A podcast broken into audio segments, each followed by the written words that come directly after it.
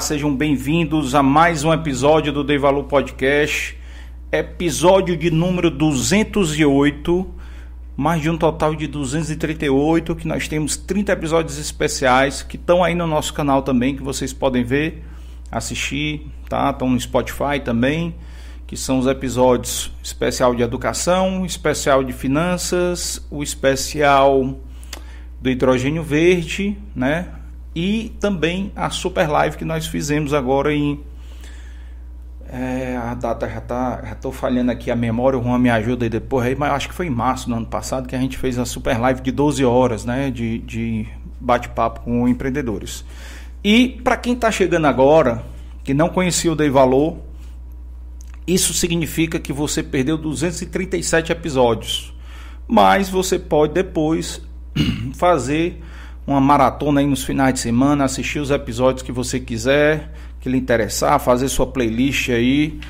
Mas eu lhe garanto que são histórias de empreendedores, histórias de inspiração que espero eu que ajude, né? Pelo menos o feedback que a gente tem aqui é que ajuda as pessoas aí a superarem os obstáculos da vida, né? Com a, os depoimentos que os nossos convidados aqui compartilham.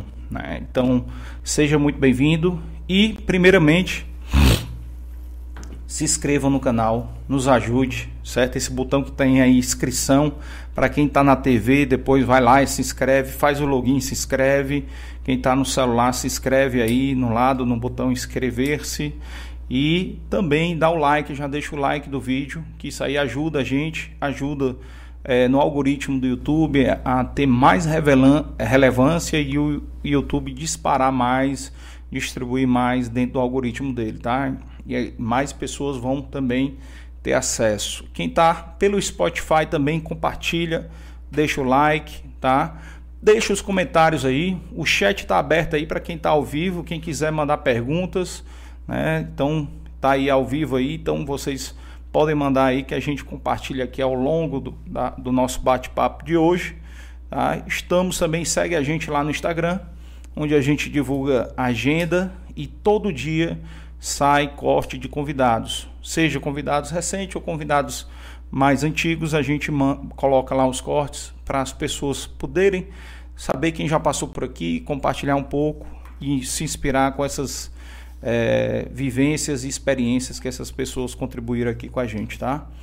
E também lembrando que o Dei Valor é apresentado aqui pelo Dei Valor Imóveis, que é a nossa imobiliária. Quem quiser, foco aqui da imobiliária é ajudar né, a você e a empresa, né, os empresários também, a crescer, compartilhar aí soluções né, imobiliárias para vocês, assessoria imobiliária para o empresário que precisa, às vezes, de um investidor para expandir o seu negócio. Né? No caso, supermercadistas aqui, que é o nosso convidado de hoje, né? é o sistema BTS de aluguel. Então, a gente também ajuda aí a encontrar os investidores para alugar, construir e alugar para o seu negócio.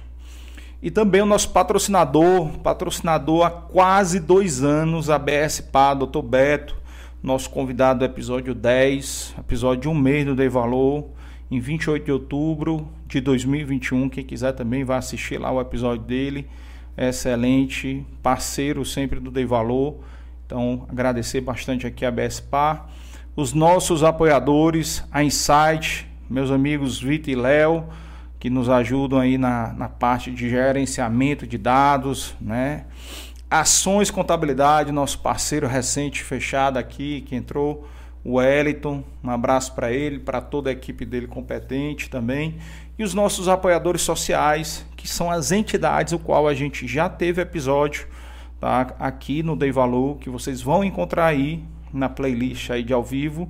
Tá? Fortaleza Azul, que é a Associação de Pais e Mães de crianças autistas, o IPRED, que combate a desnutrição infantil, Obra Lume, que é uma associação que ajuda no, no combate a primeiro que tira muita pessoa da rua, moradores de rua, né? Então trabalha a ressocialização deles e a dependência química, né? Que eles trabalham também bastante essa prevenção, cuidado, então bem bacana. Associação Peter Pan que praticamente aí dispensa comentários, acho que todo mundo conhece, trabalha aí na prevenção do câncer infantil, né, do tratamento, que teve um episódio também muito emocionante, porque infelizmente com a pandemia muita criança teve o seu tratamento tardio e acabou falecendo por causa disso, né? Fortaleza Down, Associação de Pais e Mães de Crianças com Síndrome de Down, ou T21, como é chamado hoje, a Edisca, né, Dona Dora também faz um trabalho sensacional. E o Instituto Jimmy Cuida, para quem tem filho adolescente, criança ou adolescente, obrigatório assistir o episódio do, do Instituto Jimmy Cuida, tá? Que trabalha a prevenção desses jogos perigosos que tem na internet e que as nossas crianças são vítimas, começam inocentemente com o jogo e acaba muitas vezes com, com levando ao pior, que é a, a morte. Né? E lembrando que o Dei Valor é uma produção aqui da Dei Valor Produções, que aqui a gente também produz outros podcasts, né? também aluga os estúdios. Então, quem quiser tiver interesse, entre em contato com a gente no direct, tá? E quem quiser ser patrocinador também do Dei Valor Podcast, pode entrar em contato com a gente através do direct do Instagram, tá? E solicitar aí uma, uma proposta Tá? E também, quem quiser doar, gostar do Dei Valor, a gente ainda não pode ter aquele seja membro do YouTube, porque tem que ter 30 mil inscritos. Então, se vocês não ajudarem aí com a inscrição de vocês, a gente não chega lá. E esse seja membro aí ajuda, com certeza vai ajudar aí na, na no crescimento aí do Dei Valor e na sustentação aí também, na sustentabilidade do Dei Valor. E agradecer aqui o nosso time aqui, o Juan, e a Aline, que fazem o Dei Valor, tá? que nos ajuda aqui a colocar os episódios no ar. E apresentar finalmente aqui o nosso convidado de hoje, certo? Só lembrando, você que trabalha no setor ou que é empresário do setor, supermercadista, né, do varejo, nós já trouxemos aqui o nosso primeiro episódio do setor super prestigiado, que o primeiro episódio foi do setor, né? Então já começa aí, né? O, o Neto do São Luís foi o episódio 01. O episódio 129 já foi um, o Orlando da Ibiapina, né, distribuidora. O episódio 143 foi o Dr. Honório Pinheiro, do Supermercado Pinheiro. E o episódio 168 do meu amigo Zé do Egito, Tricolor de Aço. Né? Então foi também da JG. Então mais um, um, um, pertencente aí ao setor, né, que participaram aqui. E hoje, nos dando a honra aqui de vir ao Dei Valor, Nidovando, seja muito bem-vindo, meu amigo, aqui ao Dei Valor. Ricardo, tudo bem? Tudo ótimo, tudo ótimo. Conhecer um pouquinho mais aqui da história aqui do, do Nidobox, né, que como é que foi essa construção, né, e, e hoje a gente está feliz de ver o setor fortíssimo aqui no Ceará. Né? A gente estava conversando antes de começar o episódio que não tem espaço para pão de açúcar, para Carrefour, não tem espaço para ninguém de fora, né? Verdade. Eles entram aqui e infelizmente não tem sustentação, né, para ficar. E amigo, seja muito bem-vindo. Espero aí que conhecer um pouquinho mais dessa sua história aí e começar a falar para os nossos espectadores aqui um pouco de onde é que você veio, de onde, é, onde você nasceu, como é que foi a infância. Conte tudo, não esconda nada. Agora. Pai, eu sou na cidade de Jaguaretama, fica a 230 quilômetros de, de Fortaleza.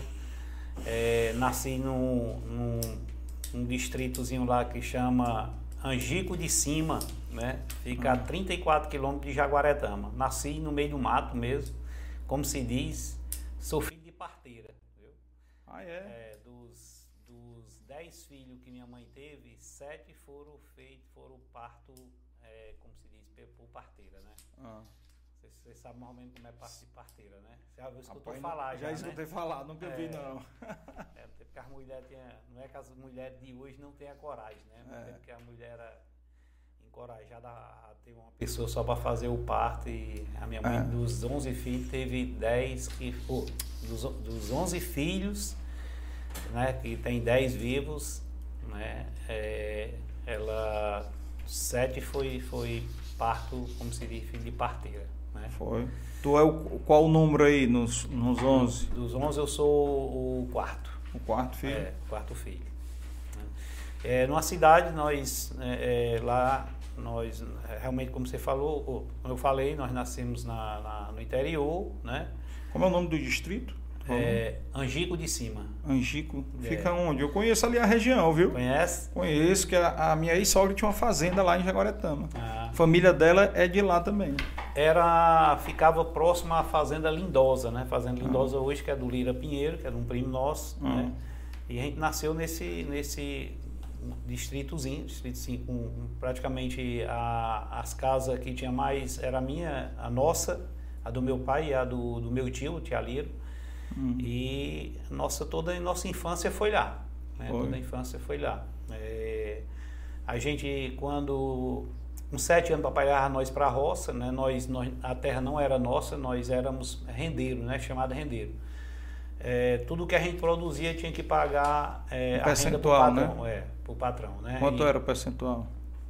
Feijão e milho, eu, lembro que era de 3 uma. Eu não, de 3 uma. Cada 25%. três- é, é, cada, Ou não, cada, de 3, uma, De três, 33%. Então. 33%. E era É. que tinha que desmatar, tinha que preparar toda a terra. Hoje a gente entrega tudo pronto e as pessoas não querem, né? É, Mas antes tinha que desmatar, e aí brocava e tudo, e fazia, eh, e queimava, e aí fazia a plantação, e aí tinha que fazer. Não não recebia semente, não recebia nada. Mas foi o, a única coisa que o meu pai tinha para poder criar nós, né? Criar os Ah. 10 filhos. E com 7 anos ele levava nós para a roça, que ele disse que se ficasse em casa, nós atrapalhava a mãe a, a fazer a- as coisas, a luta de casa, né? E Ah. isso era homem, era mulher, ele levava todo mundo para a roça. eram quantos homens e quantas mulheres? São cinco homens e nasceu seis, né? Um morreu com 40 dias e é, cinco homens hoje e cinco mulheres. E aí é, a gente praticamente nesse período é, existia um, nós não estudamos praticamente, né? Porque a gente só tinha um grupo que ficava muito distante, ficava em torno aí de talvez uns 8 quilômetros, né? De distância lá da onde a gente nasceu acho que de 5 a 8 quilômetros, não lembro bem. Além da distância, tinha um período que no inverno os riachos enchiam e ficava muito tempo cheio. Nós não tinha como atravessar aquele riacho para poder ir para a escola, né?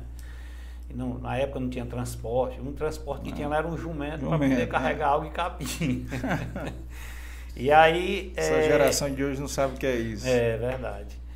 E aí é, a gente praticamente a gente não teve oportunidade de estudar. Depois, quando os rios baixavam, chegava o período da colheita, já tinha passado praticamente ah, quase um, um- um semestre, né? E acabava que ficava e aí só ia à escola, talvez no ano, talvez ia quatro, cinco meses para a escola e o resto.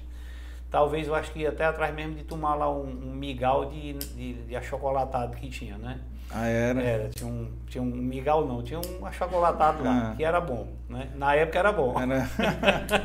Isso aí marcava, chamava, né? Mas a gente é, tivemos a felicidade, né, de... Meu pai morou, se eu não me engano, acho que foi 22 anos nessa fazenda e quando eu, ah, antes de eu completar é, os, os 12 anos, a gente se mudamos para outra fazenda. E nessa fazenda lá, como é, eu ia complementar, a gente, é, sempre meu pai trabalhou muito, muito próximo com o, o irmão dele, né, que era o tio Alheiro, né? E lá tudo que, que se matava, que se matasse uma galinha, ia metade para uma casa e ficava outra. Aí você imagina a quantidade que tinha de filho numa casa e a dificuldade que tinha na outra casa. Nessa Sim. casa que a gente morou lá, não tinha nenhuma mesa para nós sentar. Minha mãe sentava no, de lado do fogão a lenha e meu pai sentava aqui na lateral, né? E nós sentava tudo no- todo mundo no chão, toda hora de comer tava os filhos tudo sentado no chão. Não tinha nenhum prato digno para comer, era numa latinha de doce que antigamente era latinha de ferro, né? Ah, Mas é, aí teve muitos períodos que teve uma seca muito grande, tinha um açude lá, né? Com oito, com oito anos eu já fui para nessa época para plantar arroz e para pastorar os passarinhos, né? E outro primo meu também, era eu e o filho do Tialeiro. O Tialeiro tinha uma deficiência na perna, mas andava de jumentinho, numa, um pauzinho, uma bengalazinha. E ele chegava muito cedo lá e nós estava lá pastorando o arroz e 5 horas da manhã nós tínhamos que olhar para os passarinhos se tinha comido o arroz de madrugada, porque quando ele chegasse lá, se ele visse uma casca de arroz no chão, aí nós, nós era chamado, É. é, chamado mesmo para como se diz, vem pra cá, porque foi que vocês deixaram o passarinho comer. Mas tem, eu acordei 5 horas da manhã, mas você tem que, se o passarinho começa a comer 4 e meia, você tem que estar aqui Então, 4 quatro e meia. Mas é, depois disso aí, né, nós tivemos sempre essa dificuldade, né, mas assim, foi criado todos, todos os filhos, né, graças a Deus. Não vou dizer que fome a gente não passou não, mas necessidade de comer alguma, é, algo assim que fosse é, satisfa satisfatório para nós, talvez a gente, talvez não, a gente, algumas vezes nós dormimos com fome, que era assim. É, quando meu pai chegava da roça, ele pegava ou o galão, né, que é um de, de linha que bota no açude para poder ir pescar, né, tinha um açude lá próximo, ou a gente tinha que ter tido uma, uma mistura, ou ele ficava esperando e muitas vezes menino com fome dorme cedo, né, com, com fome dormia, né, mas no outro dia acordava, tinha uma, um cuscuz para comer. Eu nunca tinha visto, né? E ainda hoje, às vezes, eu fico até dizendo para a mãe, mãe, faça um cuscuz de farinha. Você, você já comeu cuscuz de farinha, né? Não. Pois é, nós não. comemos porque não tinha outra opção. Não tinha o Não. cuscuz para fazer do milho, não tinha, pra- não tinha para fazer. Mas, assim, Deus sempre mostrou um caminho, né? De que fosse o caminho é, de, de oportunidade. Eu sempre falo porque que, assim, eu acho que é, é, o meu pai, quando saía para trás de uma caça, né? Ou atrás mesmo de uma pesca, era abençoado. Não tinha uma vez que ele saísse que ele não voltasse, não voltava sem nada. Voltava sempre com, com alguma coisa. E quando a gente começou a descobrir isso, quando a gente começou a entender que a gente poderia né, trazer também um E atrás ir também atrás, ajudar. aí nós juntava o anzol e saía para pescar, né? Hum. Aí só pegava traíra. Primeiro, quando você ia pescar, não tinha nem a isca, né? A isca, a gente teria que ter um pedaço de carne para poder jogar lá dentro da água para poder pescar a traíra. Nós não tinha. Aí é o que, que nós fazíamos? A gente, quando chegava no beijo do rio, eh, a gente levantava as pedras, ou um pedaço de pau, ou nas terras molhadas, e sempre tinha um, um- um sapo lá que chama o caçote, né? Que é parecido com um pururu, só que ele é mais. é pa- uma rã, pronto, é como se fosse uma rã, né? E aí ficava ali, um levantava aquele tronco de madeira ou aquela pedra, o sapo saía, quando saía nós tínhamos que pegar, ou então ele já pulava dentro da água ali, já era comida das traíras, nós já perdíamos, já primeiro, a, a primeira caça nós já perdemos, né? Porque era para Uhum. pegar a traíra. E aí a gente começamos a. a- aí nós já tínhamos uma prática de pegar, quando um levantava, a gente já tacava a mão em cima, e ali nós matava ele, quebrava as perninhas, né? Botava no anzol, aí pronto, ali já podia ter certeza que você ia levar pelo menos umas 8, 10 para casa, né? É mesmo. Aí chegava em casa já era a janta, a janta já estava certa, né? Com, com arroz que tivesse, ou com feijão, porque o feijão o meu pai tirava o inverno todo, né? Ele tirava o inverno e ele guardava em vários tambores, né? É, milho ele fazia um, tipo um paiol, né? Uma casa muito Uhum. simples, mas a cozinha era para guardar todos os mantimentos que eram o mantimento do ano, né? Uhum. Quando chegava o período de, de abelha, eles tiravam várias, vários litros de mel Mel. e armazenava dentro de, uma, dentro de umas latas para poder a gente, né? Quando chegava o período da, da pesca, aí meu pai fazia pegar, nós pegávamos vários peixes, nem descamava, só tirava, abria, tirava a víscera, salgava e fazia um empilhamento de peixe. Nós passávamos o tempo comendo peixe até quase a outra pescaria, né? Hum. Quando agora pensa no peixe salgado, viu, cara? Era. Tu é louco. Também com esse horror de sal para manter, para né? poder, pra poder manter É. 4, 5 meses, né? Aí Mas tinha mesmo, né, cara? tinha, tinha, e nós, e era, era isso aí, era um, ele guardava como se fosse um estoque, né? Que era uma É. reserva que ele tinha, porque senão ele não conseguia, né? Não conseguia manter os filhos, né? Era, e Cara, aí e torcia- 10 filhos, né, bicho? é, e ele torcia para aí a gente tinha que torcer para que tivesse uma safra boa de algodão. Quando tinha uma safra boa de algodão, era a única vez que nós ia na cidade, se não tivesse, se não adoecesse, era a Hum. única vez. A, doen- a doença tinha que ser grave para ir para a cidade, viu? Hum. Era a única Pra ir vez. pra que- Jaguaretama. É, para Jaguaretama, era a festa da padroeira quando ele tirava uma safra boa de algodão, que Uhum. vendia, que pagava a bodega, que era lá, era na bodega mesmo, que era Uhum. lá do, do Zé Pinheiro, né, que era o, o dono das terras lá. Tudo comprava, ficava comprando aquele período fiado até chegar a safra. Aí quando chegava fazia um prestamento de conta. Pagou, aí minha mãe em Jaguaretama, mas meu pai, a gente sabia que já ia ganhar algum presente. Era uma, comprava uma peça de roupa de tecido Hum. e fazia uma roupa igual para todo mundo. Ctrl C, Ctrl V. É. É. E aí E direito. tudo morro de feliz. Meu amigo, tudo morto de feliz. Um É. dia desse a gente tinha uma foto ainda que eu tirei em cima de um cavalinho, aquele cavalinho que o pessoal faz. De madeira. De madeira, né? Sei. Eu tinha uma roupa dessa que estava lá em cima desse cavalinho, né? E um Ah. bocado de menino não dava nem para identificar qual era aquelas fotos de binóculos ainda, né? Ah. E aí, é, o que que acontecia? Quando a gente tirava essa safra, que mamãe mandava fazer essa roupa, a gente já ficava esperando que tem a festa da padroeira, Nossa Senhora da Conceição. Dia que é 8 de dezembro. Uhum. 8 de dezembro, que nós íamos, era o único período que a gente ia para a cidade para poder se divertir um, um pouquinho, né? Porque ia Uhum. durante o dia e voltava no final da tarde, né? Ou à noite.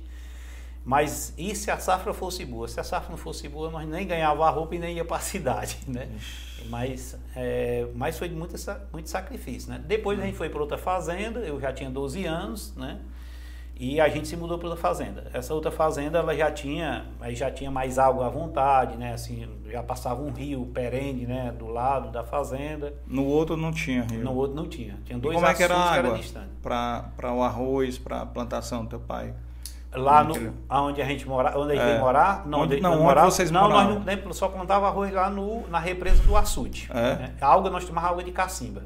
Ah. Água de cacimba. Um dia desse eu fui fazer um exame, aí eu perguntei, doutor, essa, esse, essa, esse- essa bactéria do H. pylori e tal, o que, que é isso aí? Assim, ela disse, não, mas muito é de água ruim, quando as pessoas bebem. Eu disse, não é não, doutor, porque não teve um ser humano que tomasse mais água mais ruim durante a minha vida toda de, de, de criança. Ela disse, por quê? Eu disse, eu cheguei a buscar água lá na cacimba, tinha sapo dentro, a gente só fazia tirar o sapo, esgotava, esperava sair de novo, botava na, no balde e levava para casa e aquela água que você bebia. Só passava mesmo pelo um pano, coando e pronto. Era no pote, né? Não fervia, né? Ela achava graça, eu disse, É. água que o gado bebia, quantas vezes a gente não pegou água que o gado chegava lá, mijava dentro e a gente pegava água e levava, né? É. Mas Criou- sobrevivemos todos.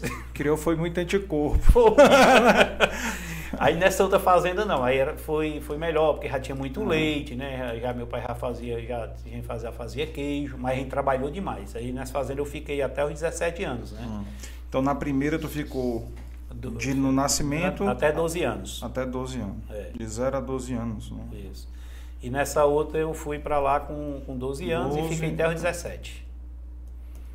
Na realidade eu ia fazer 17, né? Quando eu cheguei, eu vim para Fortaleza em julho e eu fazia 17 anos em setembro.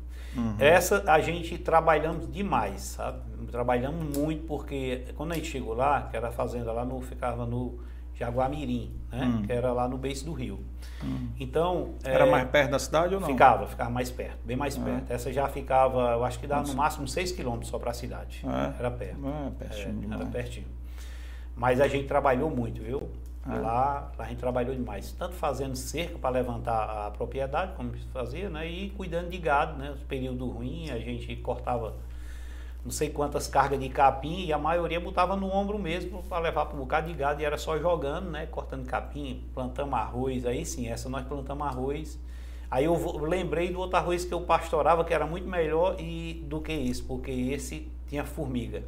Ah, era. Meu amigo. É, O outro tinha os passarinhos. tinha uns passarinhos. Esse É. tinha passarinho, mas papai não estava nem aí para que os passarinhos mais para limpar. Aí tinha formiga, formiga de. Eu chamo formiga de fogo, né?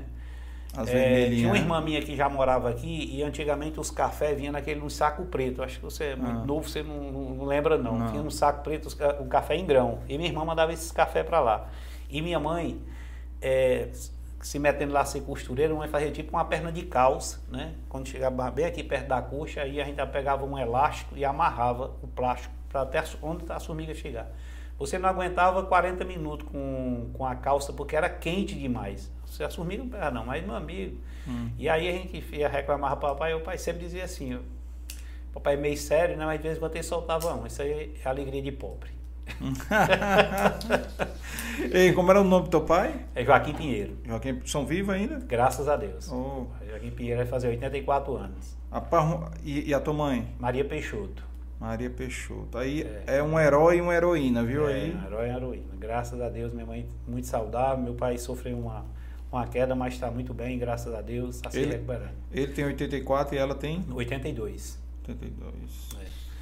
E aí nessa fazenda a gente ficamos, né, é, muito tempo, né, é, assim, esse período, depois meu pai ficou e eu, um, é, aí a, a vinda de eu vir para cá, para Fortaleza, eu já tinha três irmãs que moravam em Fortaleza. Antes, era muito comum nas famílias do interior, né, as pessoas, as, as, principalmente as mulheres, vinham morar em casa de família. Uhum. Vinha para quê? Para poder cuidar das pessoas, né? E, assim, geralmente era cuidar. Teve uma irmã minha que não veio, porque realmente uma senhora, que é a finada Belisa, gostava muito, gostou muito dela e aí trouxe e veio morar como filha.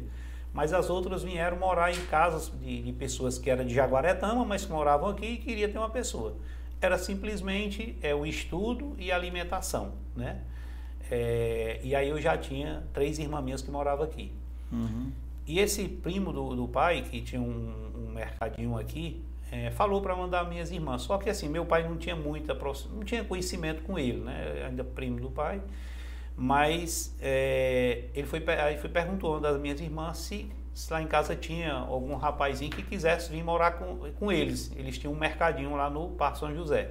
Hum. E a minha irmã, que é o Rivando e Ozenira, Rivando Pinheiro e Ozenira Pinheiro. Né? O Rivando já é falecido, mas Ozenira ainda está em vida. Né? E a minha irmã disse que tinha. Aí lá em casa tinha, tinha um. Aí tinha eu que ia completar 17, tinha outro que ia fazer 14 e tinha outro mais, né? Aí é quase um sorteio, né? Mas aí minha mãe, não, acho que vão mandar o Nidovano, que é a pessoa que ela quer, que ela queria entre 14 e 15 anos, né? Na época meu pai não queria deixar, né? Porque a luta era muito grande, a luta do gado, a gente já cortava muito capim, ia buscar gado. Eu gostava da luta do gado, né? E, mas eu queria vir para Fortaleza, que é o sonho de todo mundo que mora no interior, é de vir para pelo menos para a cidade. Né? Eu queria vir pelo menos para Jaguaretama, mas assim, para Fortaleza era um salto, né? É uma oportunidade, né? Uhum. E aí quando tu já foi... pulou Jaguaretama, já né? pulei Jaguaretama, já passei direto, é. né? Então, é, aí foi, meu pai quis resistir um pouco na minha mãe, não, mas você tem que deixar os filhos da gente galgar o espaço dele, até o termo mãe usou, deixa os nossos filhos voar, né, o espaço dele. E aí meu pai foi cedeu, né, eu acho que foi uma sabedoria muito grande da minha mãe, né, porque ela nesse momento ela se ela tivesse resistido também meu pai também tinha resistido também ela tinha acabado a gente talvez perdendo uma oportunidade hum. né e quando eu, é, quando eu me arrumei para vir, né, é, com hum. a, como se diz, com a malazinha com duas, duas peças de roupa dentro, né? Uhum. As outras que tinha remendo não veio, né? Porque usar uma roupa aqui com remendo naquela, naquela época aqui em Fortaleza talvez não, não, não ficaria muito legal. Mas lá a gente usava uma calça era bastante aproveitada com vários remendos, né? Devia ter uns 20 ou 30 remendos de, de outros tecidos remendando até enquanto dava.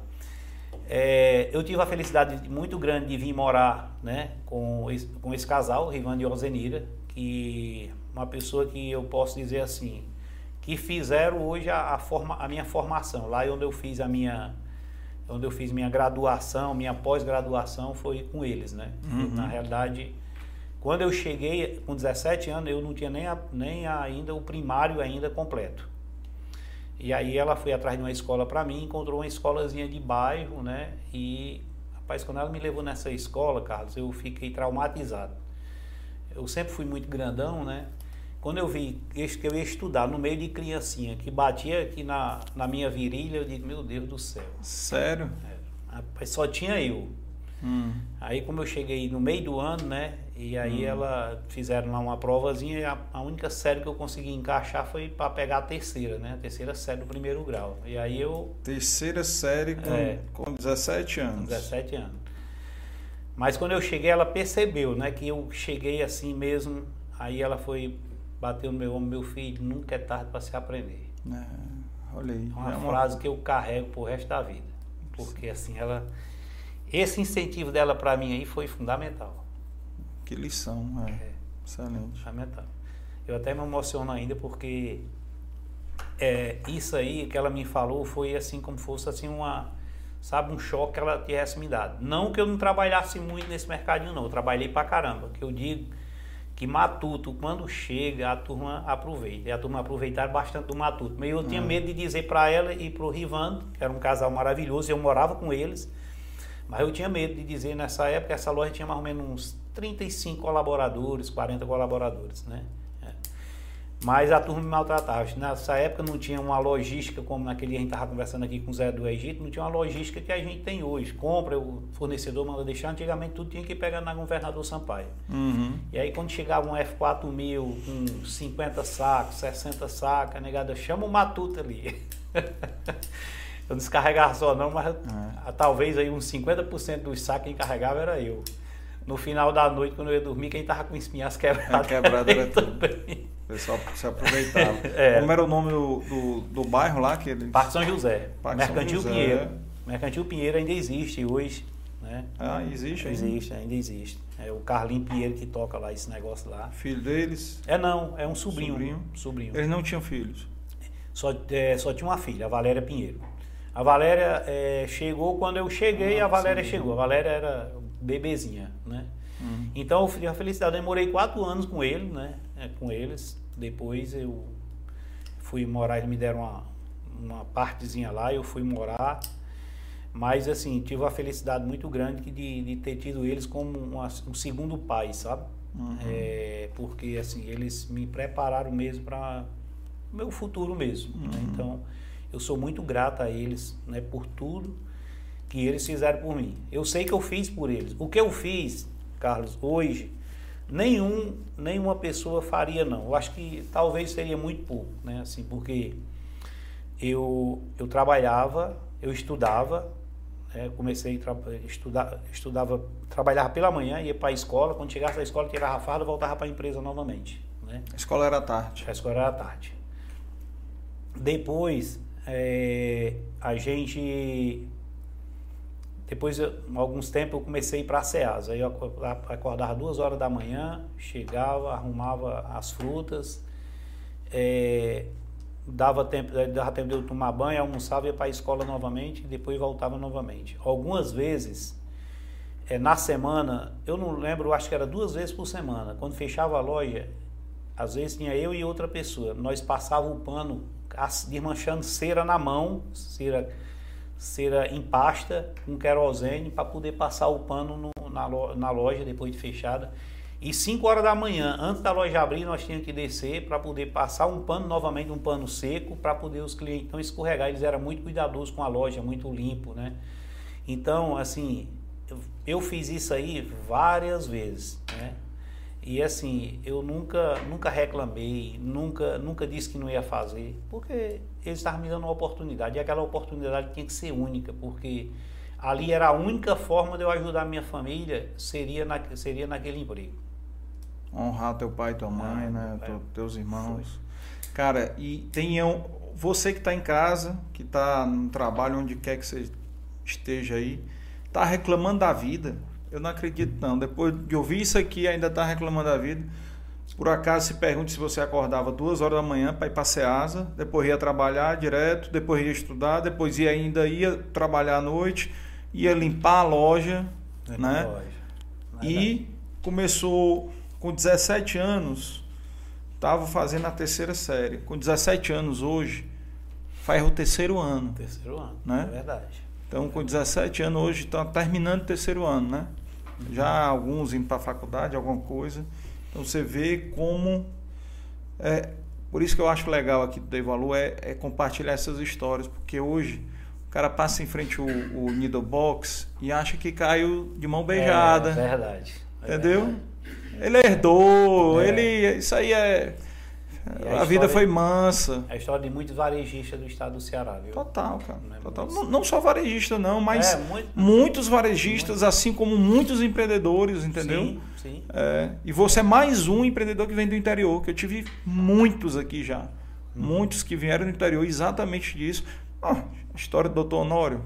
Verdade, né? verdade. Doutor Honório Pinheiro, então assim, pô, cara, é, é, eu fico feliz aí de, de saber. E bom, teus colaboradores saberem, viu? O teu RH tem que mandar o episódio do Dei Valor agora para todo funcionário novo quando entrar. Ele vai ter que entrar para vai assistir o episódio todinho aqui para conhecer a história é. do, do Nidobox. Eu sempre falo que meu, meu time é muito jovem, eu dou muita oportunidade do jovem, né? Uhum. Eu dou uhum. muita oportunidade do jovem. Meu, minha empresa é muito jovem. Porque eu uhum. tive uma oportunidade. Agora, assim, eu de poucos é, ficaria mesmo assim, eu tendo a condição de estar tá com pessoas que eram meu, meu, meus parentes, mas eu sempre dei meu máximo. Tanto com, com sete anos eu já era o gerente da loja. Com sete anos eu já era o gerente da loja. Porque assim, você vê, foi a terceira série, mas com sete anos eu era o gerente da loja. Mas eu falo muito para o nosso colaborador, eu digo, ó, todos vocês pensam de ter um negócio todos vocês têm que fazer a história de vocês. Uhum. Foi a minha história que eu fiz. Eu sabia que eu tinha um objetivo muito grande. Claro, eu sabia, eu tinha na minha cabeça que eu tinha que ajudar minha família, principalmente meus pais e minha mãe. Eu não queria mais ver meus pais naquela situação, tá entendendo? Porque eu já sabia que eles tinham uhum. trabalhado muito para criar a gente, né? Então, eu não queria que eles vivessem uma vida eterna ali até como se até morrer lá. Uhum. O meu objetivo era esse, claro que eu sabia que eu tinha que ajudar eles, eu sabia que eu tinha irmão também, tinha irmã, mas de princípio eram meus pais. Logicamente, a família, os irmãos eram uma consequência, porque se eles tivessem, meus pais, eu tivesse condição de trazer eles, eles também automaticamente estariam vindo também, né? Então, uhum. assim, foi um foi uma, um, um, trabalho eu sempre tive é, e meu pai assim você, quando eu passei um tempo eu trabalhava nessa empresa eu não tinha salário eu não tinha salário eu fazia trabalho mas assim Acho que eu passei uns dois ou três anos que eu não tinha salário, mas eles eram muito justos comigo. Quando eu ia uma praia, aí tipo, tá aqui, quando eu fosse um, for um futebol, vou ali para uma, uma festa, ele sempre chegava junto. Era até melhor o que eles me davam do que o próprio salário, se fosse me pagar um salário mínimo, tá entendendo? Então, mas eles foram é. muito justos comigo. Mas assim, eu eu sempre busquei fazer. O, o, dinheiro que eu ganhava, quando eu cheguei no supermercado, eu fui trabalhar de empacotador. Empacotador, uhum.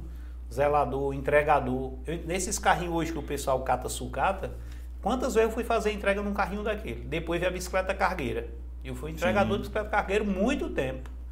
E toda a gorjeta que eu ganhava lá, que logo quando eu comecei no pacote, logo eu fui operador de caixa. Depois logo fui repositor. Mas toda entrega que eu ganhava, o dinheiro eu juntava como se fosse num cofrezinho, um cofrezinho e mandava para o meu pai, toda oportunidade que tinha, mandava para meu pai.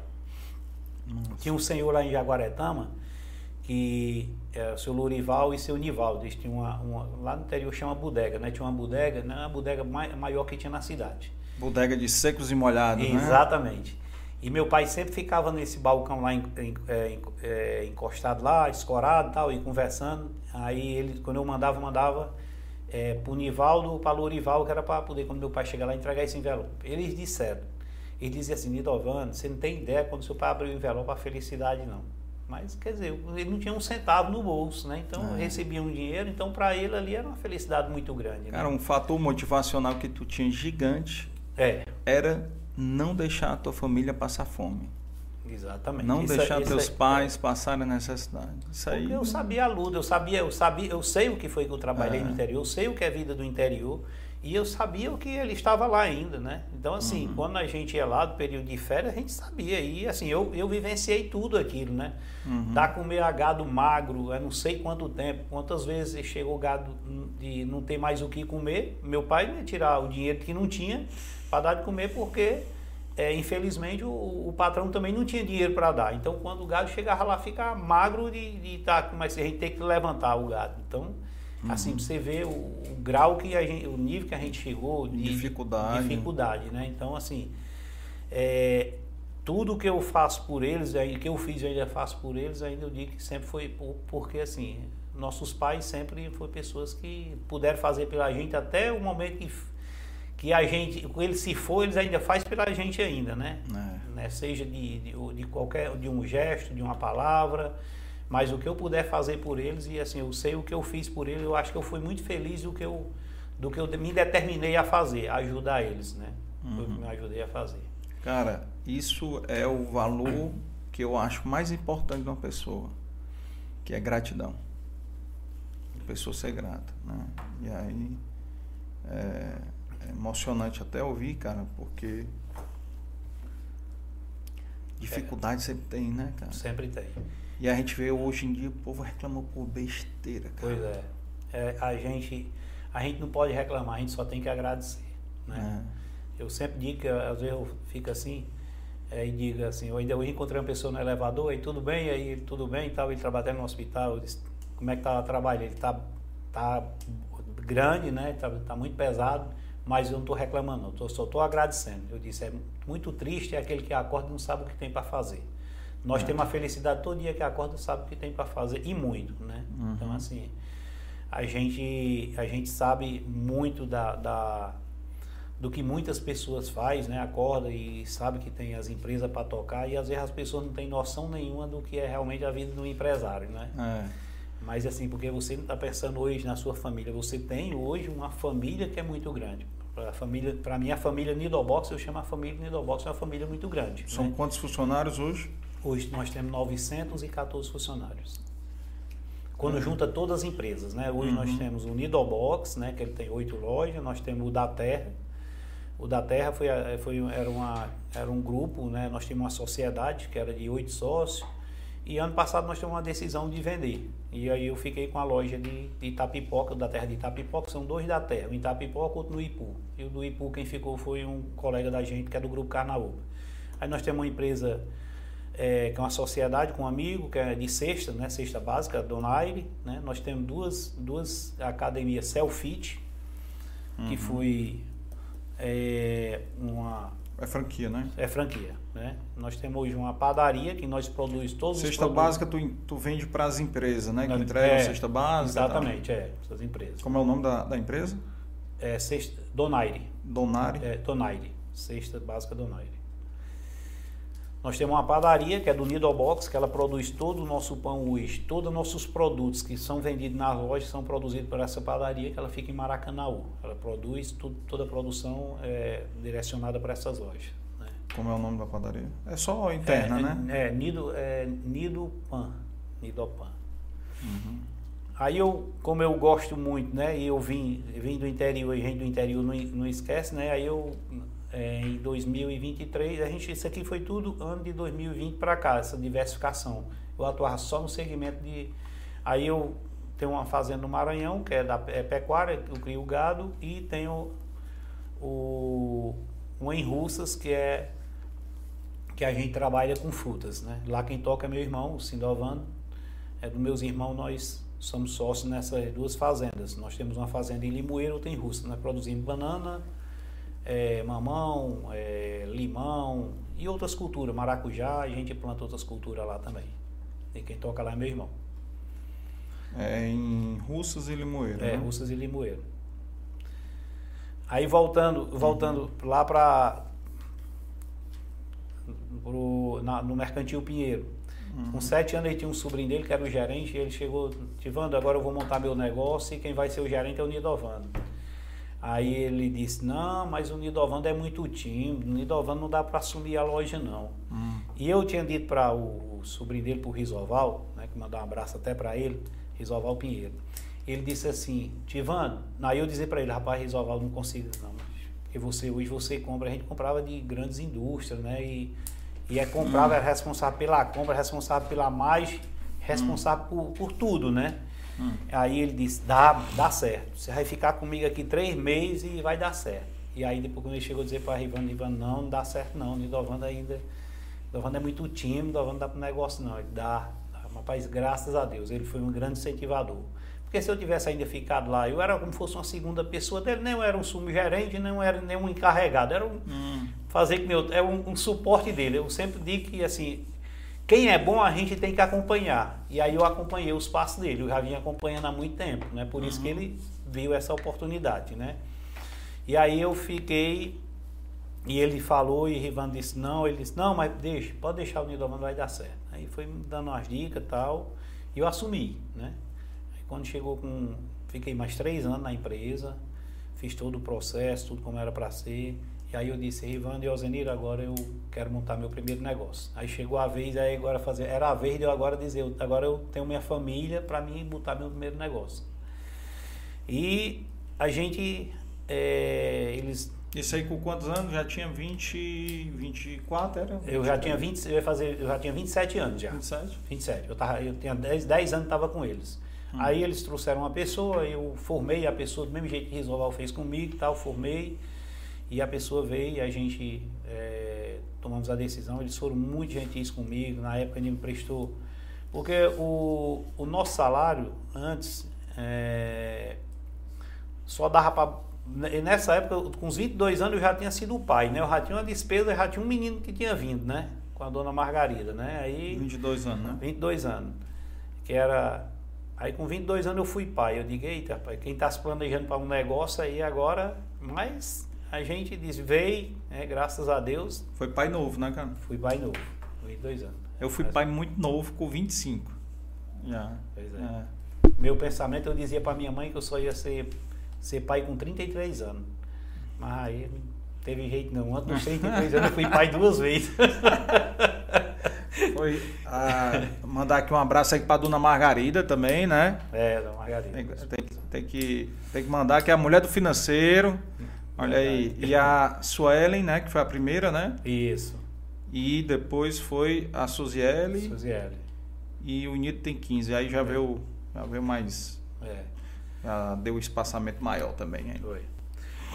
E aí a gente, quando eu falei com eles, disse montar meu primeiro negócio, eu fui. Na época também o Risoval me ajudou, né? E fomos para o Grande Bom Jardim procurar pontos comerciais. Uhum.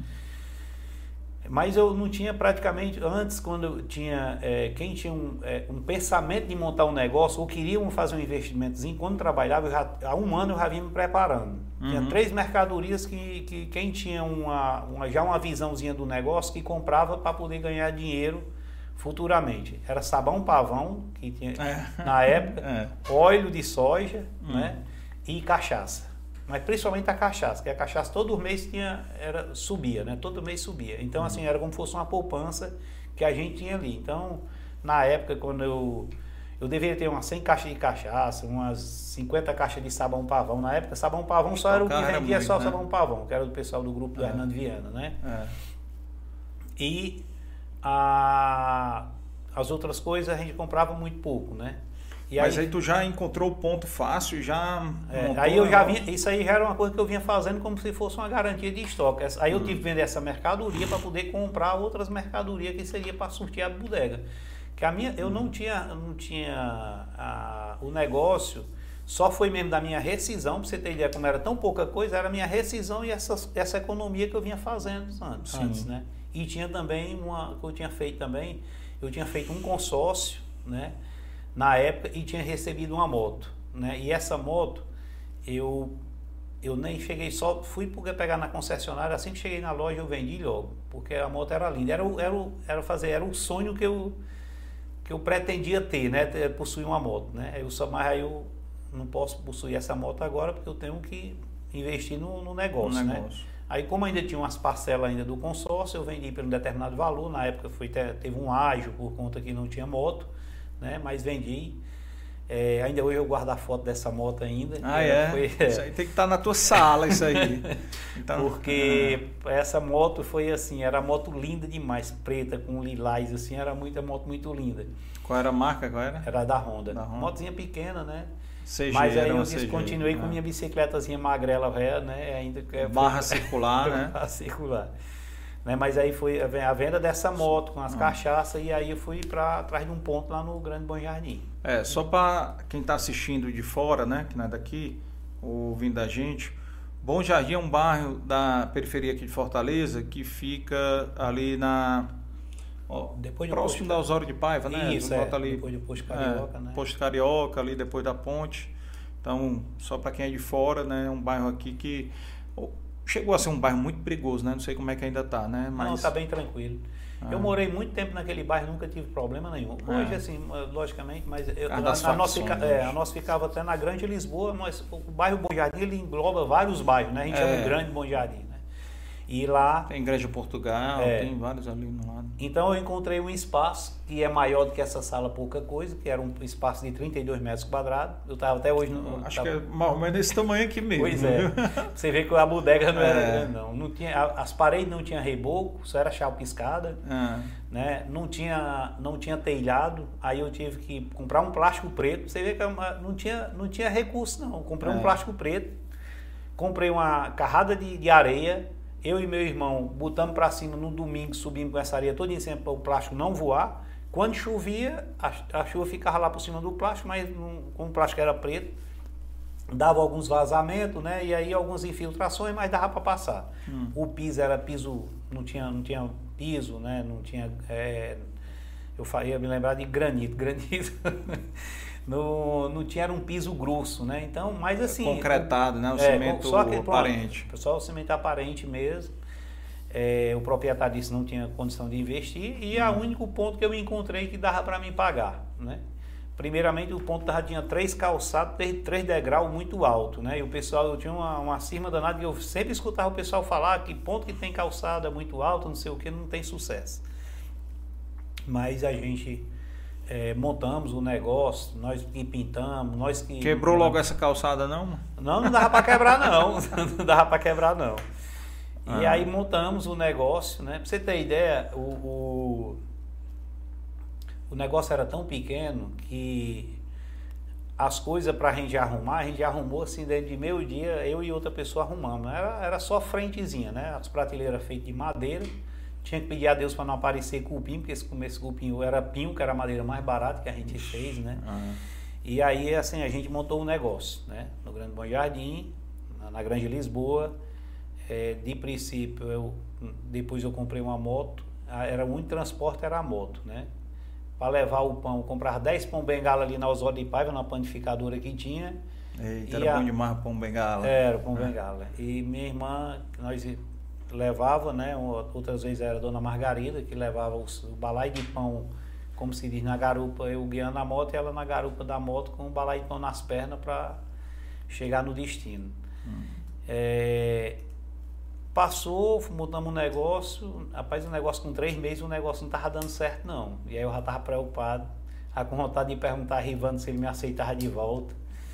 E aí eu tinha comprado dois sacos de feijão. Pra você ter ideia, o estoque de feijão era 120 quilos, né? era dois sacos de 60 quilos. Uhum.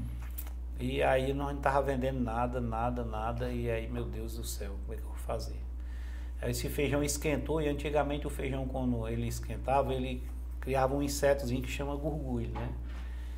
É, e aí, quando o feijão esquentou, diga esse feijão vai criar gurgulho. Aí começa, ele começa a soltar uma lendiazinha. Um, a gente sabe uma, um, uns uma lendiazinha no feijão. Na época podia, né? Hoje não pode mais não. Hum. é como se o feijão tivesse estourado 10 reais ah. o quilo e eu saí vendendo o feijão, sei lá, pela metade do preço. Uhum. Vinha passando um carro de, de, um Fusca fazendo propaganda, parei o rapaz, aí eu, ele disse, não, se você for falando, não, não consigo falar não. E aí decidimos o feijão, peguei mais dois itens e saí anunciando. Das 10 ruas que existiam nesse, na, na, nas, nas redondezas do, do, entorno, talvez você consiga andar em três, né? Só passar bicicleta nas outras. Na, naquela época não tinha calçamento, não tinha nada, né? Pra, no, lá na Grande Lisboa, que era, já era o último bairro da, do, do, da Grande, do, do Bom Jardim. E aí a gente chegamos, fizemos aí umas duas horas de propaganda e a gente voltou. Rapaz, quando a gente voltou, é, Carlos, essa mercadinho tava lotado. Tava. Mas para lotar não precisava de muito, 10 pessoas lotadas, porque é 32 metros quadrados, né? Tinha é. uns tambor lá dentro. Eu sei que minha irmã Evaneide, né, foi a primeira que começou a trabalhar comigo.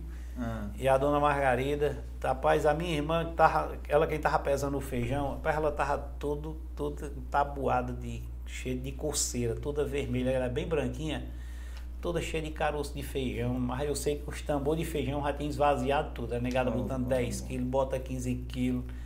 E o pessoal não queria entrar porque lá eu fiz um sistema, porque tudo era, antigamente era o sistema da bodega, né? Lá eu fiz um negócio Balcão, aberto, né? né? Era, era, mas a minha eu deixei aberta, já deixei uma passagem para poder abrir, só tinha um caixa, uhum. né? Mas aí o pessoal é, não queria entrar, não, pode entrar. E as pessoas entravam, aí tinha lá, não sei se era três ou era quatro carrinhos. Rapaz, quando eu vi aqueles carrinhos cheios, eu digo, opa, o negócio agora vai dar certo. Aí já ia passando um menino na rua, quem estava entregando era eu, ah, quando eu cheguei desse carro. E aí já passando o menino, já perguntei se o menino queria trabalhar, já botei o menino para trabalhar e pronto. Aí já, já opa, disse, agora eu vou já trabalho para mim, para dona Margarida, para minha irmã, para Evanei, e já contratei um funcionário. Hum. Aí o negócio, primeiro funcionário. O primeiro funcionário. Aí. O primeiro Como funcionário. é o nome dele, lembra? Daniel. Tá lá ainda? Não, tá mais não. Mas Daniel trabalhou é. muito tempo com a gente. Foi, né? Foi, Daniel. E aí a gente começamos a intensificar, aí sim, graças a Deus. Aí. Ali estourou, ali aí estourou. Estourou. Aí estourou, aí fazer que nem Aí eu fui pro mundo. É. Pegou a coragem, né, cara? Pegou Pai, a coragem. foi. Eu acho que assim, é, primeiro é o medo de montar o negócio. É. Outra coisa é se o negócio vai dar certo. Ah, né? isso aí é assim. Em menos de um ano, nós já estávamos numa área de 130 metros quadrados. Aí, já quatro salas dessa aqui. É, aí, ó. 130 metros quadrados. E aí já um prédio já próprio já, viu? Então assim, as coisas aconteceu muito rápido, mas também muitos percalços, né? Quando você começa um negócio, você tem muita dificuldade. Teve uma época que eu peguei a época da inflação muito alta aí, meu amigo. É. Você chegar na governador Sampaio e comprar seis, é, 12 latas de leitinho, era meia caixa. Tinha, tinha às vezes nós só comprava seis. Hum. Seis, porque tinha que levar seis latas de leitinho, ali seis latas de farinha láctea, é. mucilon. Porque no dinheiro não dava para comprar tudo. Uma, uma hum. meia caixa ou nem uma caixa, que a, a, a, caixa era com 24. Mas muita, com muita dificuldade. Né? Aí levava, quando chegava, você vendia no outro dia. Se você voltasse e não comprar o preço que você vendia, você não conseguia comprar mais. Estou exagerando no, no, outro dia, mas com dois, três dias você já não comprava mais aquele produto que você vendeu. Não dava tempo de você se eu demorasse a vender não. o produto, não dava tempo de girar não. Como não tinha uma venda tão grande, então assim, demorava quando eu ia comprar, o preço que eu tinha vendido não tinha nem comprado, não ia comprar mais. Era uma inflação maluca, né? Doida, era doida. Então assim, a gente teve, tivemos muita dificuldade. Aí teve uma época que eu tava ruim mesmo, o negócio arruinou. E aí eu disse, rapaz, agora eu vou quebrar. Aí fui atrás de dinheiro, atrás de quem podia me emprestar um dinheiro, né? Aí eu tinha perguntado, aí tinha um, um, parente nosso que eu vi dizer que ele emprestava dinheiro. Eu fui lá, né? Ele hoje não é mais vivo, né? Mas eu fiquei. Eu, eu não tenho mágoa, porque eu não tenho mágoa de ninguém, graças a Deus. Mas assim, eu, quando eu cheguei lá era 6 horas da tarde, eu vim para é, falar com ele, ele disse que não, inventou que o dinheiro não era dele, era de um parente dele e tal. Mas ele ficou lá, me deu uma assada até umas 22 horas da noite para poder liberar, me, pegar o dinheiro. Deveria ser uma coisa, talvez hoje, hum, talvez fosse 5 mil reais como fosse hoje, né? Hum. E ficou lá numa mesa lá bebendo. Aí eu disse, não tem problema não. Deus, Deus vai me dar aqui coragem de eu ficar aqui. Consegui sanar a dívida, paguei a ele. É, parece, esse mundo é muito, é, as coisas acontecem muito rápido. Em menos de 10 anos, quem emprestou dinheiro para ele fui eu. Caraca! Foi, você vê como as coisas é, né? Foi mesmo. O mundo dá muitas volta dá demais, muitas voltas. É, demais, não, precisa demais. de muito tempo não. não. Quem emprestou dinheiro para ele fui eu. Olha aí. É. Mas assim, não tenho mágoa dele não, porque quando ele me emprestou me serviu demais. Ele me deu amassada, tava lá com o um amigo dele tomando, ele podia ter me chamado hum. para tomar uma água, mas também não, não posso reclamar. Ou dividir da cachaça. Né? É, exato. Mas assim, é, isso tudo mostra assim que você é, você tem que ter muita perseverança no que você faz, né? Porque assim, eu tive, tive dificuldade. E nesse momento de dificuldade, sabe o que, sabe o que aconteceu? Uhum. Eu guardava dinheiro, não tinha, não, tinha cofre, não tinha nada. Uhum. Em casa, eu chegava com o dinheiro, botava debaixo do colchão, o dinheiro debaixo é. do colchão. Aí quando teve aquele tempo do cruzeiro pro cruzado, né, que carimbava o dinheiro, não sei se tu lembra, não sei não. nem qual era o ano. Você acredita, você acredita que eu encontrei um bocado de dinheiro, mas muito mesmo. Embaixo do colchão? Embaixo do colchão. E que não valia mais nada? Não valia mais nada. Tinha passado, porque já tinha tido se até carimbado, eu, eu é, esse dinheiro até um tempo desse estava aí, os caras, eu deixei esse cofre lá no Bom Jardim na época, e a turma arrombaram pensando que tinha dinheiro. Tava esse dinheiro lá, porque realmente era um pacote de dinheiro desse tamanho mesmo que eu, que eu encontrei. Ah. Eu guardei o dinheiro lá e o dinheiro a gente não encontrou. E uma vez nós fomos, não sei se a gente foi se mudar ou fomos mexer lá debaixo do colchão, eu, no tempo do dinheiro debaixo do colchão. Caraca. Encontrei o dinheiro. Rapaz, me deu uma dó, viu? Foi. porque, porque eu sofri, viu, amigo? E eu acho que foi por conta desse dinheiro, essa dificuldade que, eu, que a gente passou, viu? Mas assim, quando a gente montou o negócio no Bom Jardim, a primeira coisa que eu fiz antes de comprar, aí eu aluguei uma casa, nós estávamos num negócio próprio. A primeira casa que eu comprei foi pro, meu primeiro imóvel, a primeira casa que eu comprei foi para o meu pai. Que massa. Foi. Ele, quer dizer, eu dei uma ajuda, né? Ele tinha é, ele, ele, tinha... ele, veio para cá? Veio morar, veio morar aqui. Veio morar, trabalhou Nessa comigo. Época, trabalhou comigo, lá no Bom Jardim, trabalhou comigo. Foi? Foi. Qual foi o logo no começo que ele veio? Ou... Veio, a gente estava mais ou menos com. Acredito que deve ter sido pelo ano de 90 e 98, por aí, que ele veio morar com a gente. Morar com a gente, ele morou numa casinha lá no, no Bom Jardim, ainda tem a casa dele lá hoje ainda, né? Ele hoje mora na, na Maraponga, mas ainda tem a casinha. Casinha que é cheia de gratidão, né? Porque foi a. Ele tinha uma casinha em Jaguaretama, já tinha comprado quando ele saiu lá da fazenda, ele estava morando lá e vendeu, aí eu dei um complemento, foi. Dei um com inteirei para ele vir morar. Ele veio, minha mãe ficou muito feliz, né, por ter vindo, e aí os filhos já estavam tudo aqui, a maioria, muitos trabalhavam já comigo, né? Então, pra gente, a gente fazer que eu trouxe a família para perto de novo, né? Então hum. tivemos a família perto de novo. Quantos irmãos trabalham contigo? Hoje nenhum mais. Nenhum mais. Nenhum mais. É, quem trabalha comigo eu tenho é, uma cunhada que trabalha dois, uma cunhada e um cunhado trabalha comigo, meu diretor de operações que é o Ivan Mar, que trabalha comigo, né? Hum. Que é a irmã da Margarida. E tenho a Isle, a Irleide, né? Que é a Branca que chama, que é a irmã da Margarida também que trabalha comigo. Meus irmãos todos passaram por mim, mas não quiseram, eu digo assim, não quiseram ser bodegueiro, não. Eles foram para o segmento de, de, da confecção. Ah, né? foram? Foi. A maioria foi confecção. Foi, foi, todos eles foram para o segmento da confecção, ah, né? Foi. O Sindovano também começou também com botou mercadinho também, depois desistiu, foi para o segmento da confecção. Pegaram umas, umas ondas boas, né? mas depois eles têm sofrido bastante, né? Nesses últimos anos a confecção tem, é. tem sido muito difícil, né? concorrência pandemia, também concorrência, da China, né? Concorrência. E é muito, é um mercado muito prostituído, né? Um total, mercado que total. muito difícil, né? Muita sonegação, é muita Demais. coisa. Né? Quem, aí quem se organiza, aí não consegue mais acompanhar porque aí o custo já veio, aí um custo muito alto, né? É. Que aí acaba, né? Mas aí o Márcio foi meu gerente muito tempo, o Júnior teve uma loja também muito tempo, né? Então, assim, é, foram, né, para esse... Bodegueiro, tu falou bodegueiro aí, eu me lembrei do Neto. Cara do Neto, profissão bodegueiro, né? É, profissão bodegueiro. É, bodegueiro, exatamente. E, e, e com orgulho, né? Todo, todos vocês, né? Orgulho do que passou. Agora, esses perrengues aí, tu pensou em desistir em algum momento? Nunca pensei em desistir. Eu sempre tive medo de quebrar e não conseguir me erguer novamente. Uhum. Mas eu nunca, assim, eu, dos, dos momentos que eu passei, mais dificuldade foi esse, né? De, é financeira mesmo, né? Uhum. É porque assim, é, Carlos, a gente, a gente até hoje a gente estava no, no, almoço e uma pessoa perguntou, e aí como é que vocês, desde o início, como é que vocês acompanhavam isso? Como é que vocês tinham? Nós não tinha sistema.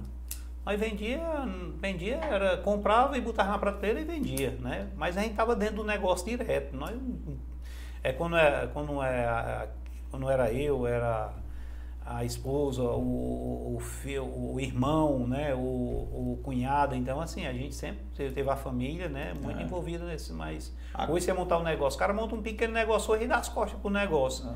Aí nem fica dentro, não olha para o negócio e como é que dá o negócio dar certo? O cara hoje tem que, ele tem que fazer que nem outro, ele tem que amanhecer no negócio e à noite, e, é como se diz, até o negócio fechar. Ah, mas você faz isso, Novano? Claro que não. Mas assim, quando você está iniciando, você tem que realmente fazer tudo. Né? Uhum. Tem... Quantas vezes eu, num dia de domingo, nós fechávamos meu dia. O meu tempo era meu dia. Era o domingo, meu dia para tarde. Domingo à tarde. E eu ainda, tinha, ainda fazia um, um fazer uma, uma, como se diz, um marketing ainda com meus funcionários. Eu botava tudo em cima do carro, não levava para almoçar na praia, batia um racha. Quando era 6 horas da noite, voltava. No outro dia tinha que acordar 2 horas da manhã para ir para a Ceasa. Isso aí eu fiz 17 anos. Né? Nem morri, né? Até agora. Né? Ah, tá E assim, quantos, quantos varejistas não fez? E quantas pessoas, outras pessoas não fizeram? Então, assim, às vezes é, é como você diz, passa em frente, só vê o, né? É. Só vê o cara, vê o carro do cara, vê isso, vê, a aquilo, marca, vê é. a marca, né? Mas assim. às vezes os próprios funcionários, cara. Os é. próprios funcionários, eles são preconceituosos, é. acham que o patrão é explorador, né? Uhum. Por quê? Porque a mídia e os políticos de, crucificam o empresário aqui no Brasil. É, é impressionante. É. Impressionante. Não, não, existe, não, não, existe uma valorização, né? existe é. uma descredibilidade do próprio é. empresário.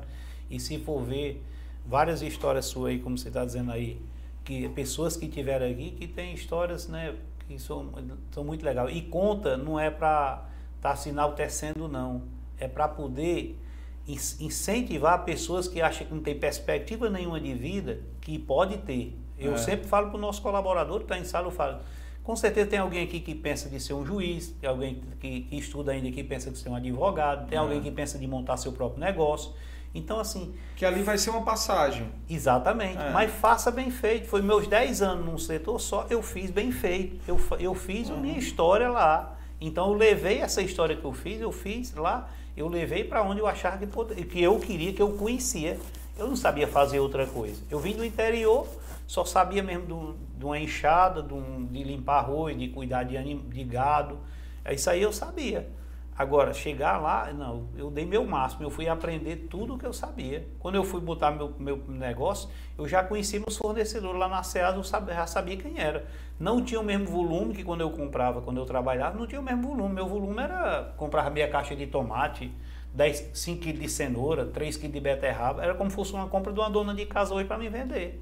Uhum. Mas eu tinha que fazer, eu tinha que ter na minha, na, no meu negócio. Porque se eu não tivesse, logicamente eu, nós não tínhamos crescido, entendeu? Então, assim, a gente tinha que fazer o diferencial, tinha que procurar. Então, é como eu falei, fazia isso com os funcionários e quantas vezes eu fiz. Ah, mas, não, mas você nunca tirou um final de semana para viajar, assim, de sábado, viajar para outro. Não, mas meu interior eu sempre viajei, sempre passei. Saí daqui, vamos passar o ano novo no interior, vamos. Saía 10 horas da noite, chegava lá, tá já eu já levava os fogos já, porque quando é. chega lá já tinha passado os fogos. Soltar, ou soltava no meio do caminho, né? Os fogos. no meio do caminho. Né? Então, é. assim, quantas vezes, né? Um dia desse meu pai estava falando assim, né? Porque depois que eu, eu vendi a moto, aí eu fui comprei um Fusca, né? E um dia desse, um irmão do irmão, um dos irmãos meu mandou aí, mandou uma foto do Fusca, eu disse. E aí todo mundo sente saudade do Fusca, até eu mesmo particularmente, e meus irmãos sempre falavam muito do Fusca. E meu pai sempre Teve uma época que nós fizemos um mutirão para poder construir o meu primeiro prédio, né? E veio, veio meu pai, veio meu sogro, vieram, fizeram um mutirão para poder construir. Era um mutirão mesmo para poder uhum. construir, né? Porque deixar na mão dos outros eu não tinha dinheiro para construir. Então eles eram os, eram os serventes, vieram como servente. O primeiro poder... supermercado? É foi, foi a primeira, é. né? E meu pai falava assim: eu nunca, eu nunca imaginei que um Fusca trouxesse tanta mercadoria que do Fusca quando via da governador uhum. Sampaio. Eu trazia oito sacos de, de, mercadoria de 60 quilos dentro do carro, né? Dois no capu e o resto no banco. E quando chegava, você imagina você tirar um saco de 60 quilos dentro de um capu, dentro de um, de um, de um banco do carro.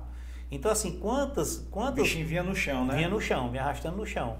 Mas quantas vezes é. a gente não fez, não fez isso? Mas no, porque era querer uma pampa, querer ter uma saveira, eu queria. Né? E tive. Uhum. Eu disse que a saveira me fez muito mais raiva do que o Fusca. O Fusca ia daqui para Jaguaretama, dava um problema, eu já sabia o que era. Molhava uma flanela, botava em cima da.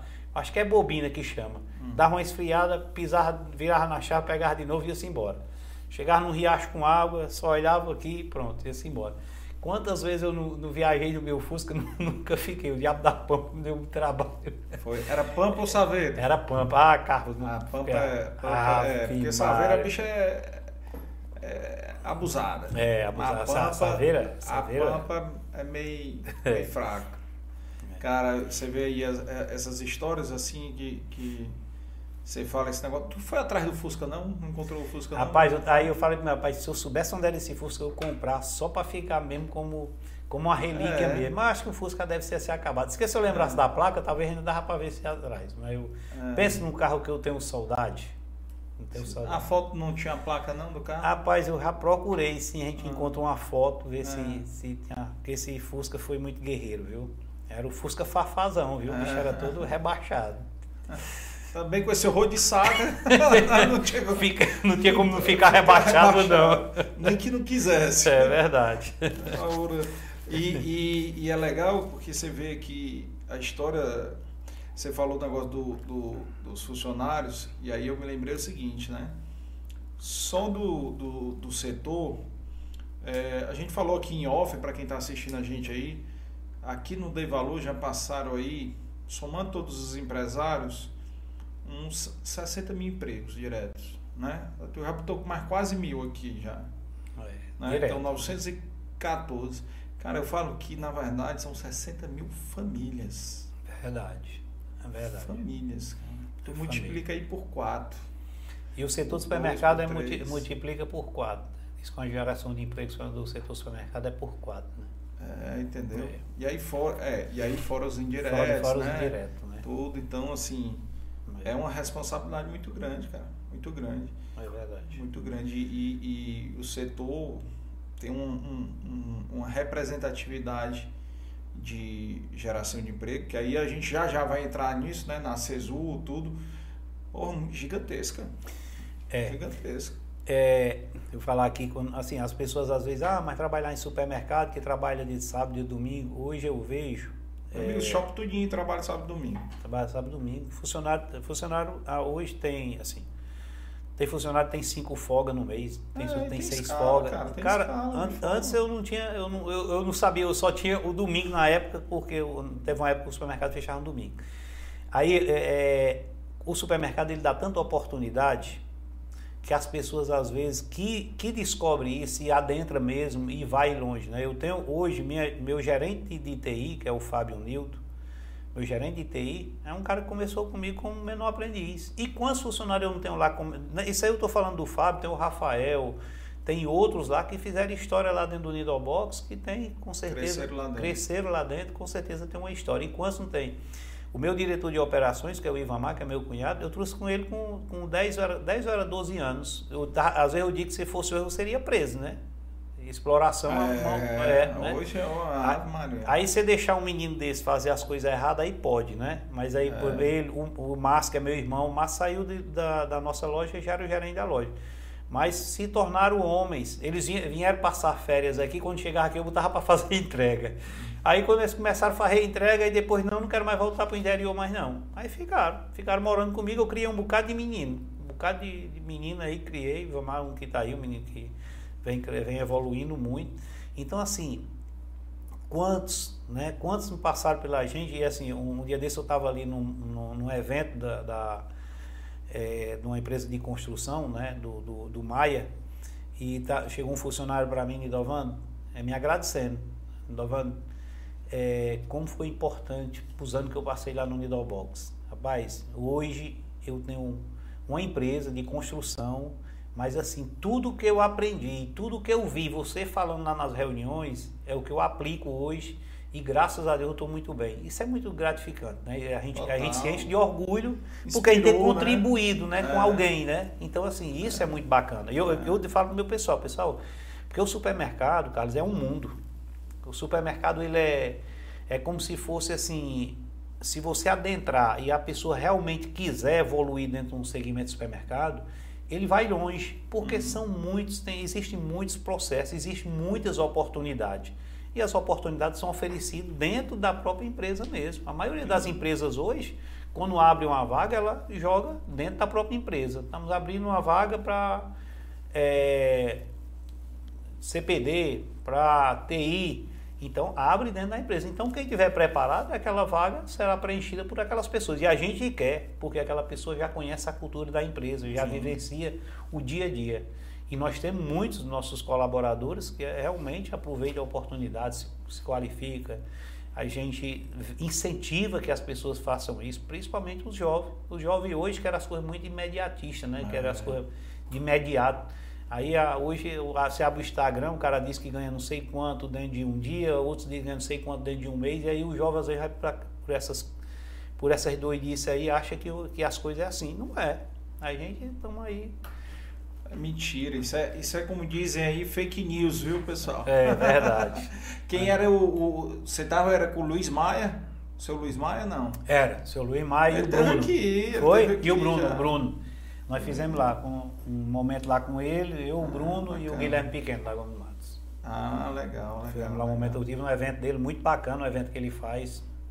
Parabéns à empresa, né? Você, dele. falei com ele hoje de manhã. Foi? Hoje. Nilo Maia. A gente Terça-feira uma, vamos uma figura, né? É, Uma gente figura. boa demais, É. gente boa demais.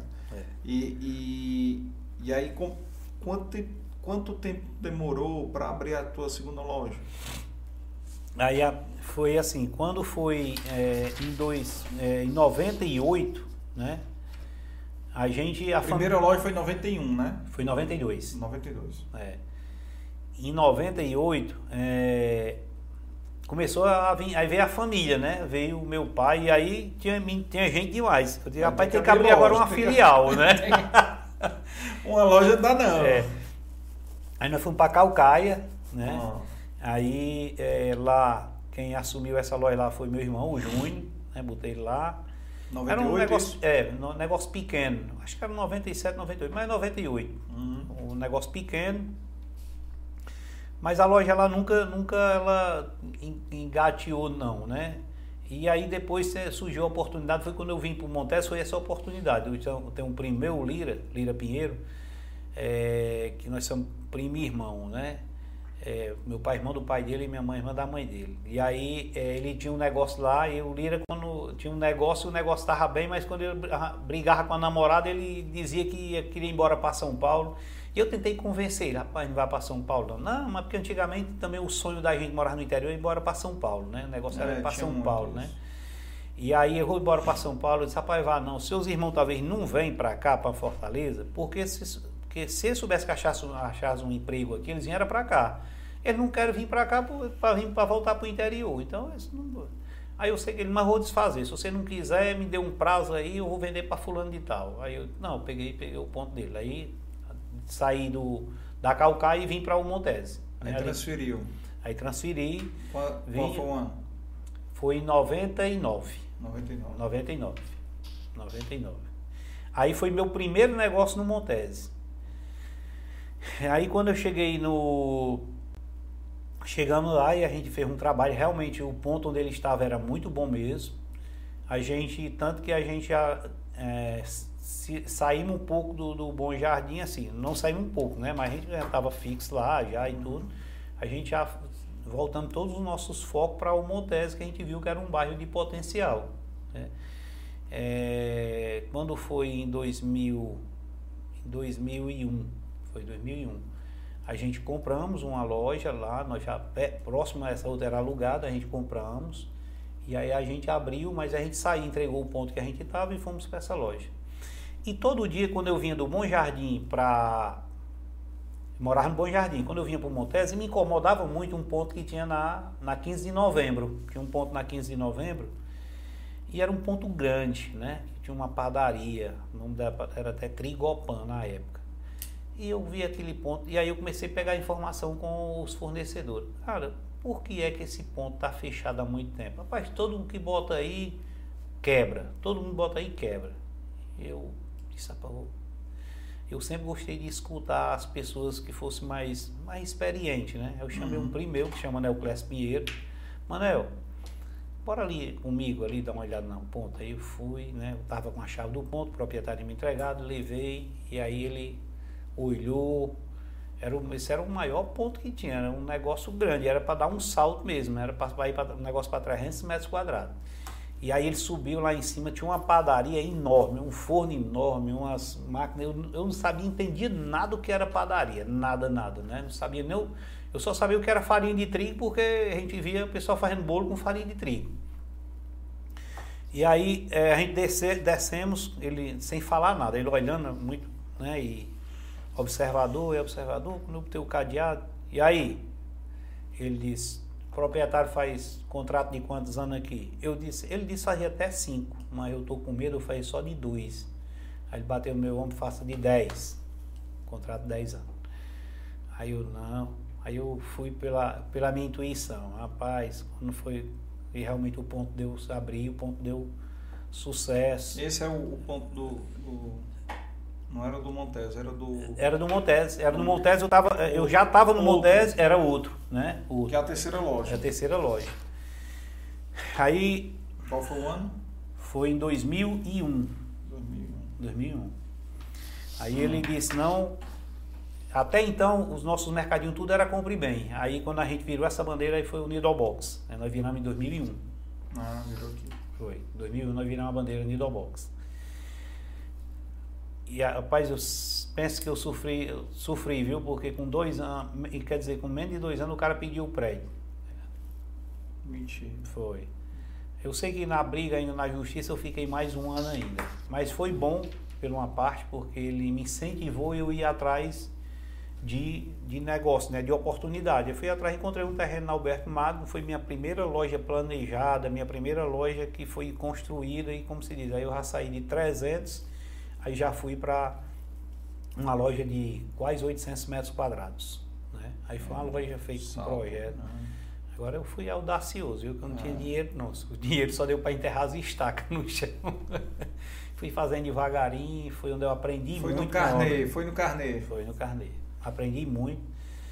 Aí lá no Bom Jardim eu fiz, o meu irmão que ficou com a loja, passei a loja para ele, né, que é pro Júnior, e fiquei só no Montese mesmo.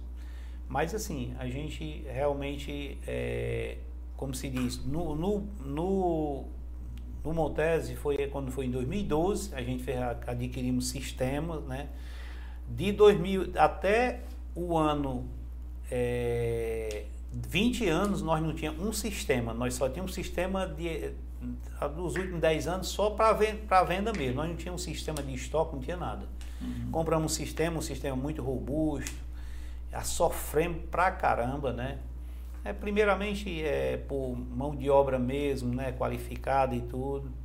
E aí foi a decisão quando eu realmente vi que eu disse, não, agora eu tenho que contratar pessoas que até 2000 2005, mais ou menos, eu, eu fazia tudo. Eu contratava, eu que precificava, eu que demitia, não tinha um gerente ainda. Aí eu disse, agora eu tenho que começar, se eu quiser crescer, agora eu tenho que começar a, a soltar, né? A uhum. desmistificar e dar, soltar as pessoas. Hoje, graças a Deus, a gente pode dizer, a gente tem uma equipe muito competente, né? é, entendi o papel realmente da, do, da pessoa que faz o RH, entendi realmente o papel da pessoa que faz um financeiro, entendi a, realmente o papel de um gerente. E aí fomos, né? E aí a gente foi evoluindo, né? E foi surgindo outras oportunidades, né? E a gente fomos, fomos crescendo. E depois abrimos a outra a loja. A quarta loja, qual foi? A quarta loja foi na Desembargador Prachete, também no Montese também. Montese também. É, Montese. Aí foi em 2011. Né? A gente abriu essa loja no Montese. Dez anos depois da terceira. Foi, dez anos depois da terceira. Porque a gente demoramos um pouco, porque essa obra ela foi muito, foi muito, foi muito demorada, né? Que a da Alberto Magno, hum. ela foi em 2005, né? Que a gente veio para para do para da Alberto Magno, né? Hum. Então, é, quando a gente vimos essa outra oportunidade, aí até aí todas as lojas que eu abri era tudo foi no feeling, né, como se diz, tudo tudo foi sentimentos. Assim, rapaz, esse ponto aqui, mas eu era eu sou muito curioso quando eu vou montar um negócio em determinado ponto que eu hum. eu vou pela manhã, vou meio-dia e vou final de tarde. Para ver o movimento. Para ver o movimento. E lá, essa da, das embargador Prachedes, aí lá realmente eu disse, não, aqui eu vou estar no meio do bairro e essa loja vai, vai ter sucesso. E realmente esteve. Uhum. Foi uma das melhores nossa, loja nossa por muito tempo. Hoje não é a melhor loja, mas foi por muito tempo a melhor, melhor loja. Né? E, e, a quinta loja? A quinta loja foi uma aquisição, né? Nós a, é, a, é, adquirimos uma loja, um colega quis vender, era da, da Uniforça, né? E aí esse colega quis vender e aí a gente fizemos essa compra dessa quinta, dessa quinta loja. De onde é? Onde é? é fica no bairro Boa Vista, que é no Castelão. Boa Vista. É. Qual foi o ano dela? Você me pegou, eu acho que aí é 2000 e... 2013, por aí, eu acho que foi 2013. Uhum. A sexta loja. A sexta loja aí foi outra aquisição, foi uma loja no Passaré, foi duas lojas ao mesmo tempo. Uma loja no Passaré, né, que era do, do, grupo, do pessoal do Santa Rita, é, e Maranguape. Aí foi duas, comprei duas lojas foi ao mesmo tempo. Sexta e a sétima. Sexta e a sétima. Ah, Maranguape, minhas áreas lá. É. Ah, sabia que essa do Passaré eu conheci? Foi? Sabe como foi que eu conheci? Hum. Eu fui num passeio ciclístico de Fortaleza para Calcaia, para Canindé, naquele, na época de São Francisco, né? Eu Inclusive, vi, tua bicicleta quebrou, né? É. eu vi podcast aí. É, exatamente, exatamente. E o ponto de apoio era o, o Nido Box. A gente foi pedalando, a primeira parada foi lá. Foi mesmo? Foi no Passaré. Ah, isso eu lembro mesmo, teve um negócio mesmo foi... lá na saída lá do... Cara, eu acho que isso aí foi 2000 e... 2015.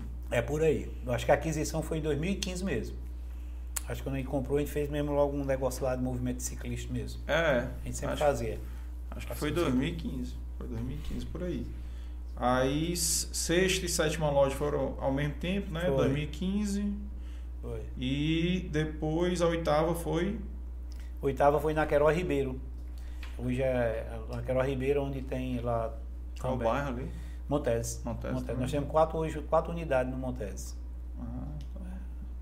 Domina Montese. Dominava. Qual foi, qual, qual foi o ano? Montese foi 2000 e... Fez fazer dois anos, dois, 2022. 21, 21. 21. Foi. E aí a, a, nona loja é. é aí, é, o, é o da terra que da fica terra. em Tabipoca. Certo. A gente adquirimos agora recente, já era sócio com os colegas. É, era um grupo da Uniforça que nós tínhamos. O ano passado foi que falou? Foi esse ano. Esse ano. Esse ano. Nós assumimos agora a partir de, de fevereiro. Recente. Tapipoca. E como é que foi é, a tua entrada? É, como é que tu conheceu o associativismo? Ah, ponto importante. O associativismo foi a, a, a peça fundamental para o, o, meu desenvolvimento, particularmente. Né? Eu acredito que de muitos colegas que estão hoje na associação. É, em 2022 eu tive a felicidade de ter dois, dois colegas, né, que é o, o Climar e o Roberval, né, o Climar hoje é da Uniforça, que vieram me convidar para nós ir para uma associação lá na, na Calcaia. E aí convidou, é, nós marcamos e fomos essa associação. Aí eles, aí foi eu, ele, aí eu perguntei, eu acho que perguntei se podia mais dois primeiros para onde eu ia, eu levava o Lira. Aí eu acho que foi na época, foi, não sei se foi, acho que o Narcélio, Adriano, tudo era da, da família. Tem a família que vinha de Jaguaretama, tudo era por, por negócio, né, para uhum. o mercadinho. A gente ficou um tempo lá, eu acho que não fiquei nem um, nem um ano, não lembro nem bem o nome mais da associação. Eu sei que a gente estávamos lá e um dia, geralmente, eu acho que tinha mais ou menos talvez umas de 20 a 25 pessoas nessa sala, tinha o presidente, né? O presidente era um, uma pessoa lá que tinha uma loja, uma das melhores lojas dele. Todo mundo só tinha uma loja, né? Muito pequena, uhum. todo mundo tinha uma loja pequena. Na época eu já tinha duas, eu tinha do Bom Jardim, eu, eu tinha duas lojas na época. Já né? tinha do Montese. Já do Montese. Isso aí foi em 90, não, 2000... 2001. 2001. Aí o presidente foi e disse assim, aí, aí eu não me lembro quem foi que falou, né? Rapaz, eu acho que já tá bom de haver uma eleição, a turma tinha muita vontade, aí já, já existia nos bastidores para a gente fazer uma pressão para o cara entregar a presidência para a gente eleger um novo presidente, né? A gente já Sim. tinha até o nome já para quem a gente ia eleger como presidente. Ele estava há quanto tempo como presidente? Rapaz, ele estava lá, eu acho que já estava mais de oito anos. Eu sei que eu participei pouco, né? Eu tinha uhum. chegado recente, né? E mas a gente já tinha visto que a associação era um negócio bom. A gente já quando comprava, o, rapaz, juntava, né? já, o preço diferenciado. E aí quando aí o, o, o rapaz afastou assim a cadeira para trás, aí puxou uma gaveta, pegou, botou uma pistola assim em cima da mesa. Disse assim: vocês vão querer eleição quando? Hoje ou na próxima semana? Eu sei que faltou Esse porta para o pessoal sair correndo. E eu também, né? Aí ficamos pelas esquinas e tal. Aí eu sei que lá das esquinas mesmo já surgiu uma conversa. Aí nós já pegamos um grupo aqui nosso aqui e fomos montar uma associação. É a nossa rede. Ah. Aí montamos a nossa rede, não estou lembrado nem qual, onde era o bairro ali, acho que era Tom Bezerra. Aí alugamos lá, montamos uma associação, chamamos outras pessoas e aí montamos a associação. Acho que o presidente na época ficou o Roberval, né? Tinha uma pessoa lá, a dona Aurilene também, que eu acho que era vice-presidente, e ficamos, acho que ficamos uns três anos. Aí depois, vamos, vamos fazer uma proposta para a Uniforça. A Uniforça, depois, antes, ah, antes aqui existiu a Super Rede, né? No é. qual é, o grupo aqui, o Pinheiro, né? O São Luís, São Luís né? O Super do Povo, é, fazia parte desse... Os grandes faziam é, parte. parte. E a Uniforça era uma, uma segunda, né? Série B. Série B, série né? B, série, série A e Série B. série B, é. Ah. E aí a gente, rapaz, vamos para a Uniforça, vamos para um pacote que é para ver se a gente consegue um preço mais barato. Aí fomos, fomos lá, uma proposta, na época o presidente era o Cabral, era duro pra caramba, mas a gente conseguimos é, negociar e fomos para a Uniforça. Aí, da Uniforça, rapaz, agora aqui nós vai dar tudo certo. Aí nós entramos em 2000 e, se eu não me engano, acho que foi 2006, né, na Uniforça. Realmente uma associação muito grande, depois logo em seguida nós passamos pela mudança. Mas para mim o associativismo ele foi importantíssimo. Depois que a gente entramos, depois eu entendi, nessa associação pequena, depois formamos a nossa. E quando nós chegamos na Uniforça, a gente viu a questão do ganho, né, do compartilhamento, né, das ideias, né, do, dos negócios que a gente fazia. Então, assim, para mim foi um aprendizado muito grande. ainda continua sendo. Né? E hoje eu estou na Uniforça, né? É, desde 2006. Então, assim, com uma associação que eu tenho muito respeito, porque hoje é, a Uniforça, hoje, em números, hoje ela é a, a nível, no estado do Ceará, a nível Nordeste, ela é a primeira do Nordeste e a quarta a nível Brasil pelo, pelo ranking Abras. Né? Então, hoje nós temos 34 associados com 95 lojas. Hoje nós temos um centro de distribuição que fica no Maracanaú. Também por centro de distribuição em Taitinga, ainda nesse ano, com, com mais de 20 mil metros quadrados. Então, assim, para nós, é, assim, a gente fazer essa história junto com a, com a Uniforça, e assim, o bom disso é, é o trabalho que a gente faz, o, o círculo de, de, de, de amizade que a gente tem, de negócio que nós fazemos, né? É, passei 11 anos sendo, sendo presidente da Uniforça. É, hoje, atualmente, o presidente é o Murilo Tavares, que era meu vice-presidente. Agora, a partir de... Do... Foi até o ano passado, foi não? Foi, até ano passado eu estava como presidente. Né? Ah. Então, assim, tenho, um, tenho muito, sou muito feliz porque, assim, ele ter assumido a presidência, era uma pessoa, não desmerecendo os outros, que são, são excelentes profissionais que nós temos hoje, né, como, como amigos, né, pessoas, e pessoas também que fazem um papel muito bacana na diretoria. E assim, a Uniforça ela tem sido hoje muito forte. E no estado do Ceará, Carlos, tem sido um diferencial muito grande. Fora os regionais, né, que tem, tem, tem suas bandeiras muito grandes. E hoje a Uniforça tem outras associações, como a Rede Parcerias e Rede Integrada, Rede Amigos. É, então, assim, são muitas redes que estão aqui, que essas redes são pequenas lojas, com médias lojas, que compõe aí um grupo muito grande. Se pegar essas associações, a gente somar rapidamente, a gente vai conseguir aí perto de 500 lojas. Então isso para o estado do Ceará tem sido muito, muito bom, né?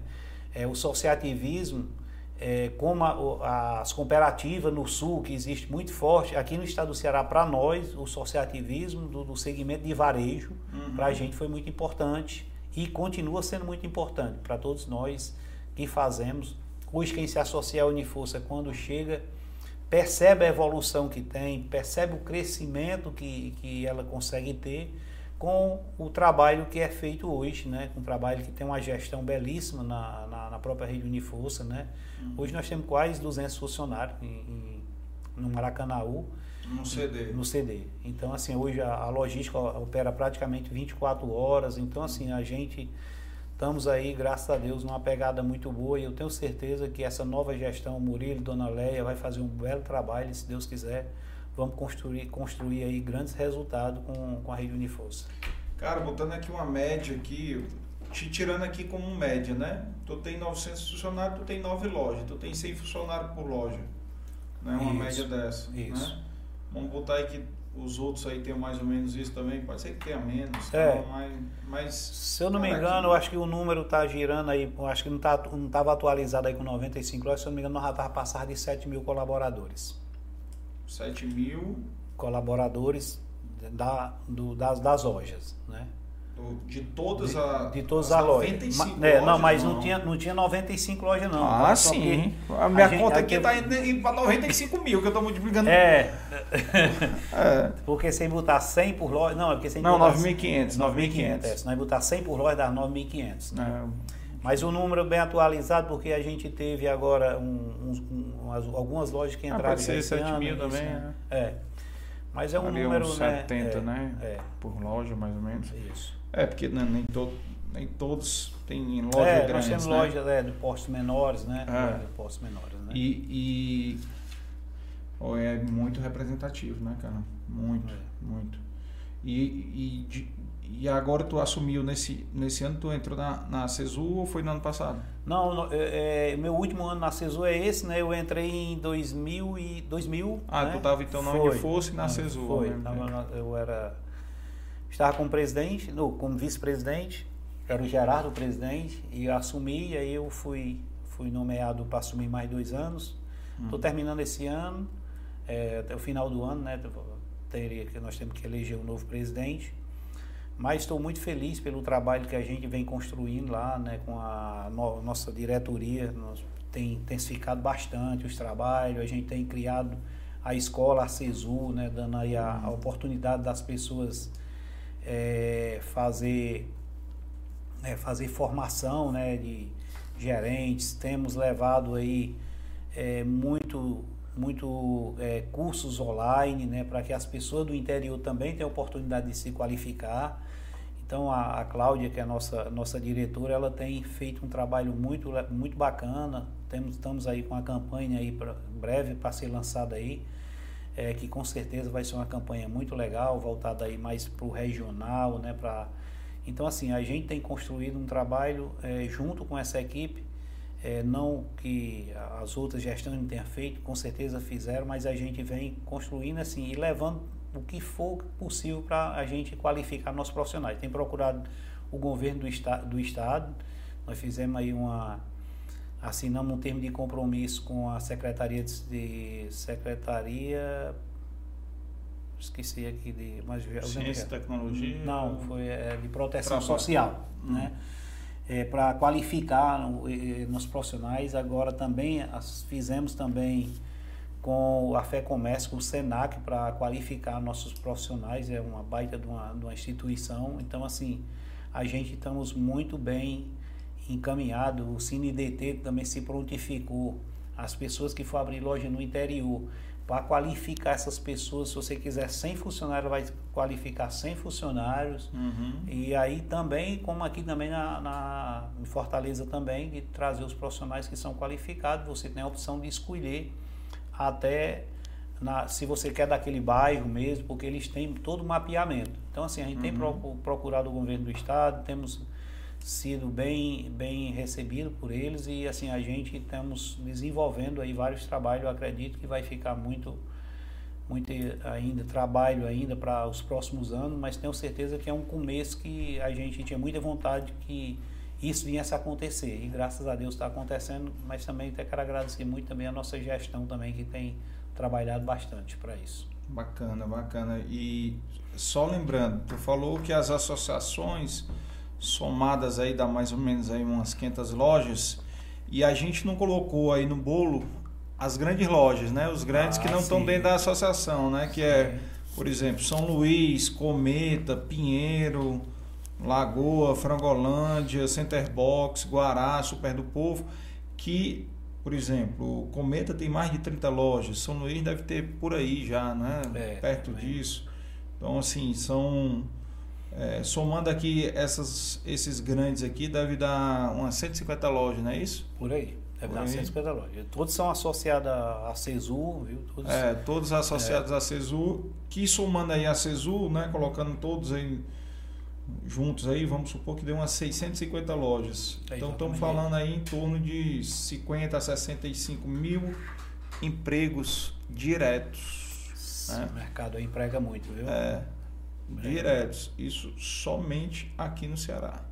E aqui a gente não está falando dos indiretos, né? Que são o Orlandinho, o Zé do Egito, é, o pessoal da DAG, o Alexandre. Então, assim, tem, tem as distribuidoras, né? Também tem, tem vários setores Não, envolvidos aí. E lojas que tem é, dois caixas, né? Chama checkout, dois, três. E outras, né? O estado do Ceará, todos os municípios, todos têm loja. Eu tenho lá em Jaguaretama, que nós temos lá quatro, cinco supermercados numa cidade que é muito pequena, que tem 17 é, 17 mil habitantes que tem supermercado grande, né? Uhum. Então, assim, você imagina quando eu vou para Juazeiro, Crato, Barbalha, então, assim, existe, nós temos associado de lá, da região, uhum. mas, assim, é um segmento que emprega, nós estamos levantando esse número, é um número muito grande, é que emprega muito, realmente dá uma contribuição muito grande é, ao estado do Ceará. É, esses pequenos tu não tem acesso, né, à informação. É, exato, é. É, exato. é bem, bem ou seja, o número deve ser muito maior. Com certeza. É. E quando é que vai abrir o Nidobox em Jaguaretama? Não, lá, se eu for lá, a turma pode mudar para correr. nós temos um projeto, nós é. vamos abrir um, um, Nós estamos é, com um projeto, nós vamos. Queremos ainda concluir esse ano. Nós vamos ter uma loja em Horizonte. Né? Nós é. vamos ter um mall lá, vamos construir um supermercado com academia e mais, se eu não me engano, acho que são 14 lojas. Esse projeto já está concluído. Nós Salão só... de beleza e tal. É, a gente ah. tem a loja disponível, é, farmácia, né? Uhum. E a gente uhum. estamos, hoje a gente, nosso, nossos negócios hoje a gente estamos tentando levar mais um mix, né? Não só o supermercado, mas sim levando mais a opção de loja, porque hoje a dona de casa, ou quem vai fazer a compra, quer ir lá otimizar, e quer né? já otimizar o tempo, né? Para não estar tá parando no canto. Tem dificuldade de estacionar hoje, às, vezes você não consegue estacionamento e tudo. Não. Então a gente estamos levando mais esse, esse, esse, formato né, de trabalho.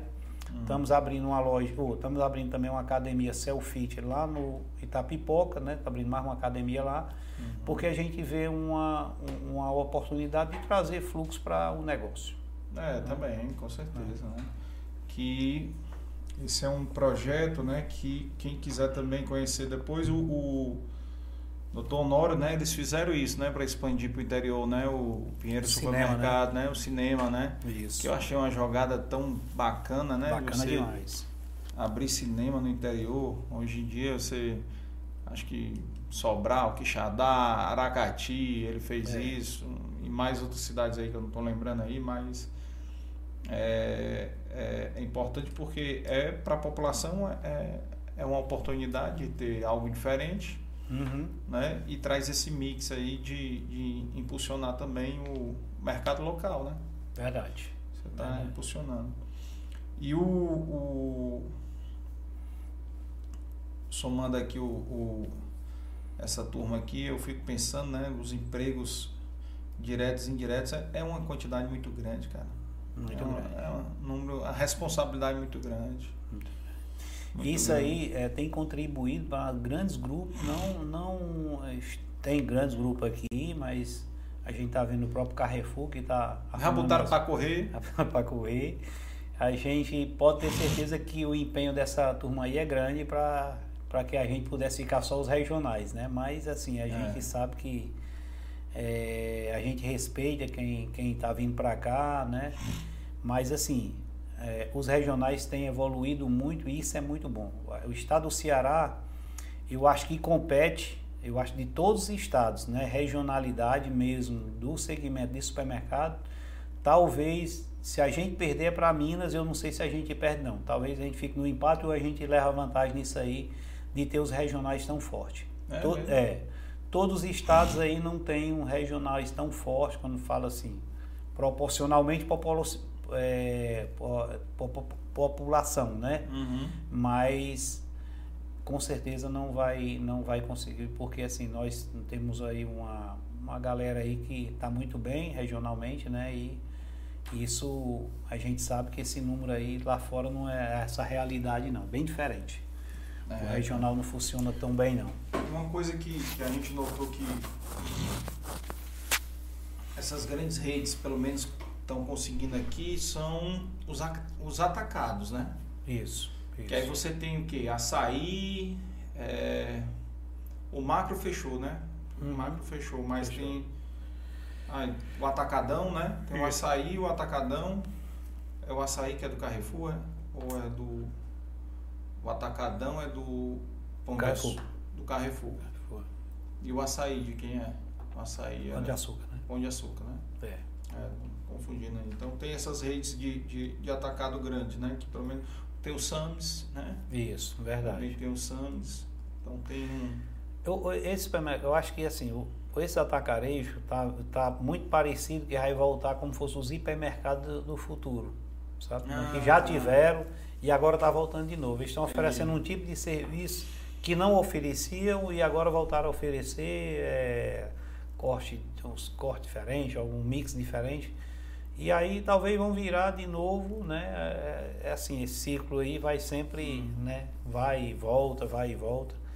Que o hipermercado não, não vingou muito bem, né? Pra, no passado, o, o hipermercado, a maioria, a maioria não, praticamente você não vê mais hipermercado, né? Que tinha era o bom preço, bom preço praticamente a, aqui mesmo, aqui, né? É, é, aqui tinha antigamente o Ronce, né?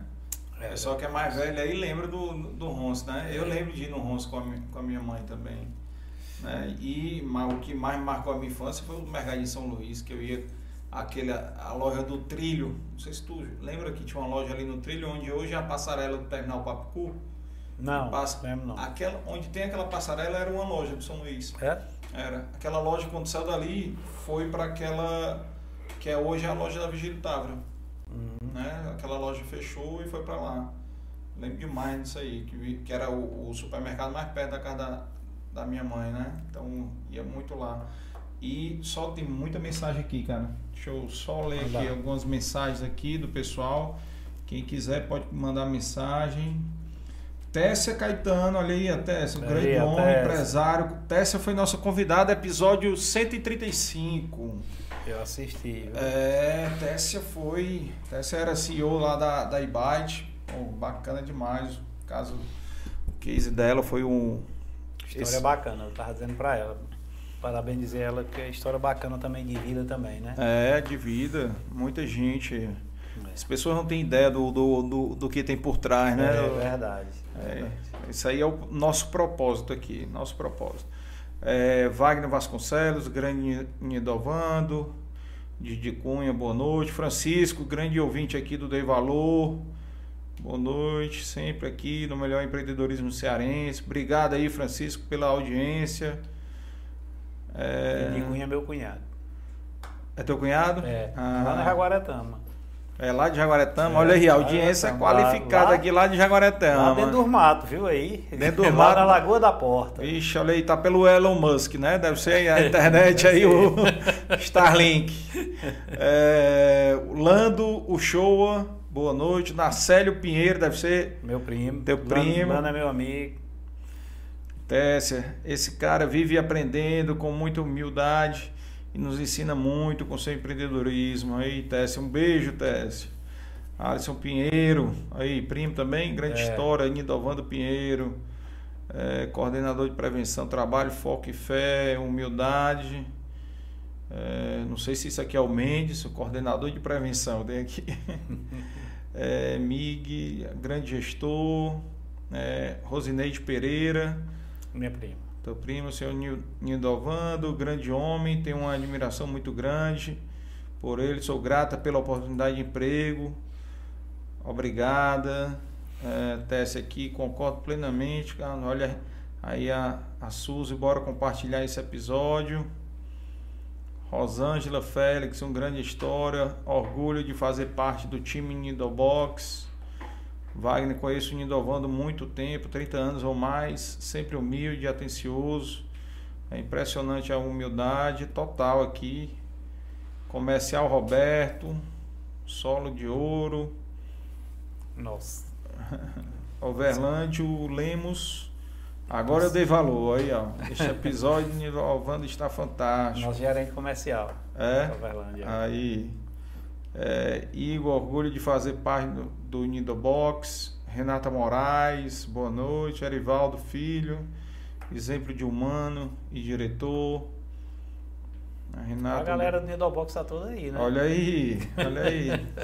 Eu quero amanhã 900 views, viu? 900 visualizações aqui. Márcio Pereira Pinheiro de Almeida, boa noite. Muito orgulho, man. Mano, você é um grande merecedor de sucesso. Você é, é minha inspiração, exemplo para nossa família e amigos. Renata, família de pessoas maravilhosas. Irandi, Maicon Lima também. Miriam, minha mãe, ó, minha mãe está assistindo aqui. Tai Coelho, Herculano Júnior, exemplo a ser seguido, tanto como empreendedor quanto como ser humano.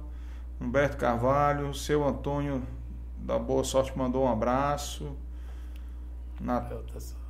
Natália Coriolano, Cariolano, excelente pessoal, exemplo a ser seguido, com muita humildade e competência. Sérgio Bezerra, Rede Uniforça, 34 empresas, 102 lojas. Ele Eita, é isso aí. Desculpa aí, tá, tô desatualizado, né? É, tá. Isso é foi quando mesmo. você saiu. Foi. Quando você saiu era esse nome. Agora já, já, já aumentou o número de lojas. O número de associado continua o mesmo, viu? 34. É, Denise Nobre, seu Nindovando, parabéns. Maria Eliane, meu orgulho, mano. Olha aí. É Jailson Souza, boa noite. Alegria em fazer parte da família Nindobox. Edgar, parabéns, Nindovando. Sempre um orgulho de vê-lo brilhar. Edivaldo Paiva dos Santos, parabéns, seu Nindovando. Felipe, minha filha Laura, esse é meu patrão. Orgulho de fazer parte aqui. Cara, assim, aquele, o, que o, o teu RH aí, quem é a, é, a Suzy, né? E, e, e o... É, a doutora Sandra é a nossa gerente, né? De tá, RH, né? Pronto, já... falou da Rosângela aí, acho que é a pessoa do RH também. Já, é, pois então já encaminha aí amanhã um e-mail para todos os funcionários com o link do episódio, para conhecerem a história, né? Para ter mais orgulho ainda né, de trabalhar, e é isso que, que, que que, que eu fico feliz aqui do, do Dei Valor é exatamente isso, né? Das pessoas poderem ver, cara, né? Eu, a gente estava falando no, em off, né, pessoal? Quem quiser conhecer um pouco a ideia do porquê que surgiu o Dei Valor, vão assistir o episódio 00. Lá vocês vão conhecer um pouco, eu explicando um pouco aqui o, o como surgiu o Dei Valor. E tem uma pessoa que eu quero que você me ajude a trazer, que é o Gerardo Albuquerque. Tá bom. Tem que trazer ele aqui para contar a história dele, né? Porque tem uma história muito bonita, muito bonita. E, e, ele participou lá do projeto do livro em 2015, que virou o podcast em 2021, né? Uhum. E a gente olha para essas histórias, às vezes a gente. Aqui tem um episódio que para mim é um episódio referência em, em é, superação, que foi o nosso quinto episódio, que foi o Regis Feitosa. Não sei se você conheceu a história do Regis. Não. O Regis ele é ele faleceu no Dia dos Pais, no ano passado, né, de câncer. E o Regis, ele, antes de falecer, ele perdeu os três filhos ah, por câncer. Eu, eu não, vi, não vi o episódio dele, é. mas eu estava seguindo ele. Um dia eu estava lá em casa, alguém estava falando, aí eu é. aí eu estava seguindo ele até o é. falecimento dele. Cara, Rapaz, é, ali, ele foi, ali foi um...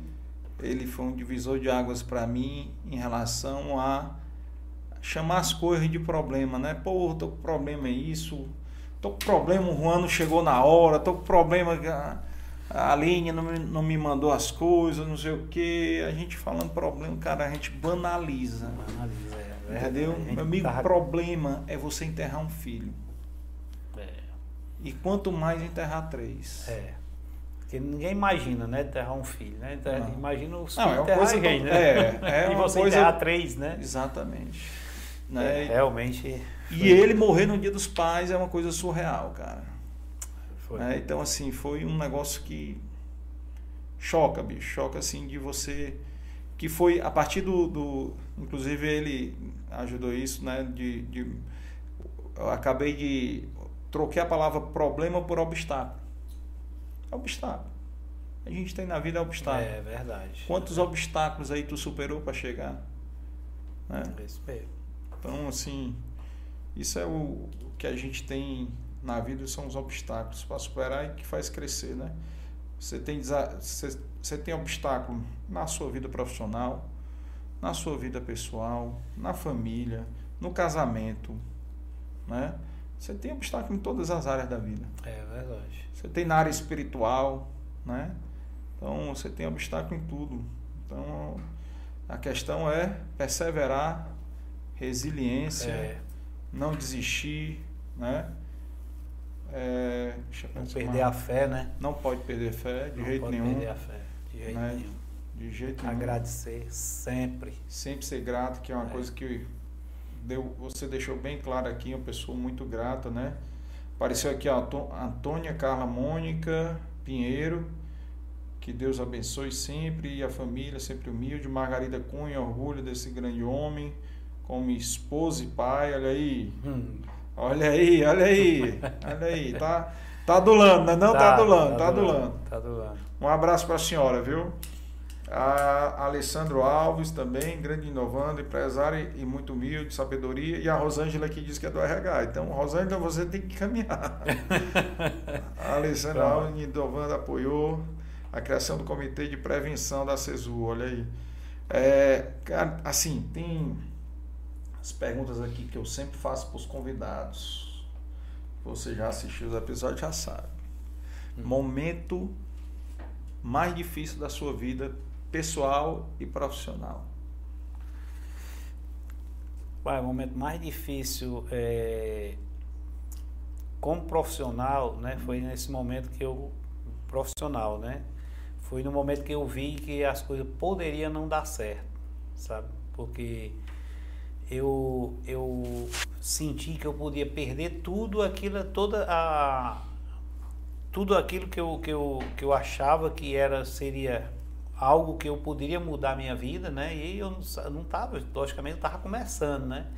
Então, quando eu vi naquela situação, eu realmente fiquei muito é, angustiado, né? Hum. Talvez foi, né? E na vida, na vida pessoal, você fala assim de desafio, obstáculo desafio, que você foi difícil. Um momento difícil mesmo foi quando eu fui para para a escola que eu que eu, que eu vi lá, que eu tinha que estudar no meio daquelas criancinhas lá. Não era para criança não, que eu adoro criança, né? Mas, rapaz, eu me sentia assim, numa, eu me sentia... Eu me sentia ruim, né? Mas, uhum. assim, aquela coisa da, da chegar e dizer meu filho nunca é tarde para se aprender foi o que eu levei, sabe? Hum. Eu acho que foi uma, uma grande, para mim, o que eu precisava escutar, sabe? Uhum. E depois eu ia com muito orgulho, mesmo sabendo que eu ia encontrar as criancinhas lá. Mas isso, e, foi uma felicidade muito grande que quando eu pude alcançar, é, estudar numa escola que tivesse no meu nível, né? Uhum. Logicamente, e, quando eu falo de nível, era de, de, de, idade, de idade não, minha idade sempre foi, né? Maior, mais, mais, de tamanho, De né? tamanho, pelo menos de tamanho, menos de bailar, né? Ah. Tamanho, né? Mas isso aí foi uma das... E os meninos, como é que reagiram? Rapaz, era... Me chamava de tio, né? tudo que eu... me lembro que nessa escolinha tinha um pé de manga grande, eu ficava lá sentado, tinha uma coisa de, de, de cimento lá, eu ficava lá sentado e o menino perturbando.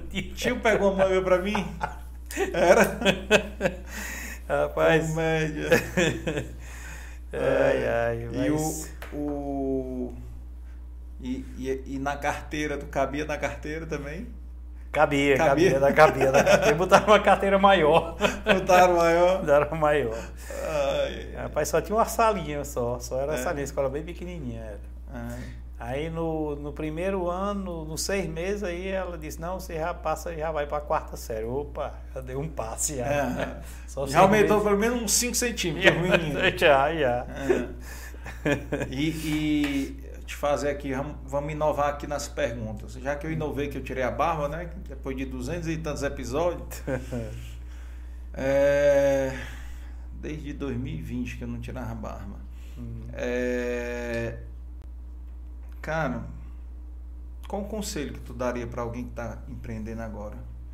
Que está começando a empreender, que quer empreender? Qual o conselho que tu daria? O que, que tu daria de conselho? E vou emendar em outra pergunta. O que, é que tu faria diferente também?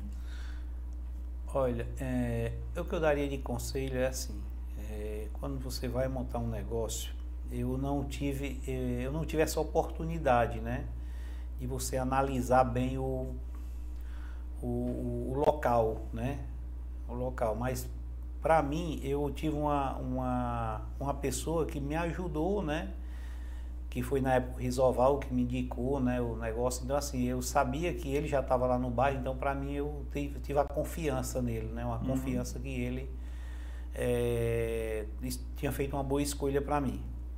Quem vai empreender, assim, tem, você tem que ter muito cuidado com os investimentos, às vezes em estrutura. Você viu que quando eu, eu, eu falei aqui na estrutura do prédio, eu fosse outro eu tinha que comprar madeira, tinha que comprar telha para poder cobrir. Eu fui para o mais barato, fui para o mais econômico. Eu não poderia me descapitalizar. Eu já não tinha dinheiro, na realidade eu não tinha capital. O, o pouco que eu tinha era para comprar mercadoria. Então eu comprei é, uma lona, um plástico preto, coloquei uma, uma carrada de areia que era mais barato, né? Botei em cima do que comprar madeira, comprar telha o prédio era só piscado, eu não fui atrás de rebocar, porque eu, eu não podia me descapitalizar, eu não tinha recurso, né? Então deixei o prédio, só fiz pintar, nós mesmo pintamos, nós mesmo pintamos. Então assim, é, a prateleira, eu tive, arranjei um marceneiro e nós mesmo, ele fez e nós mesmo montamos, as prateleiras fixamos. Então assim, tem que ter muito cuidado com principalmente se o recurso é, é recurso pequeno, escasso. escasso. Então, às vezes, você acaba comprando, eu já vi algumas pessoas vão montar um negócio e acaba comprando equipamentos caro e aí quando você vai botar o principal, que é a mercadoria, cadê? Então, assim, comece, comece com um negócio, compra um negócio usado, né? Compra uhum. um negócio que não seja um investimento tão alto, claro, que hoje quem quer montar um negócio, quer deixar um negócio bonito, mas às vezes você compra um negócio usado, compra um negócio, às vezes faz alguma, como se diz, algum puxadinho que você se torna um negócio agradável e você vai ter dinheiro para poder você botar o produto. Porque que adianta você fazer um negócio, você não tem um refrigerante para vender, você não tem a pizza para vender, ou não tem a sua lojinha de celular, o seu negócio. Então, as pessoas têm muito cuidado, têm que ter muito cuidado com isso. Eu vejo muita gente se perdendo na hora de investir. Uhum. Na hora de, de, investir no negócio, gasta muito dinheiro e acaba se perdendo, e aí é onde vai todo.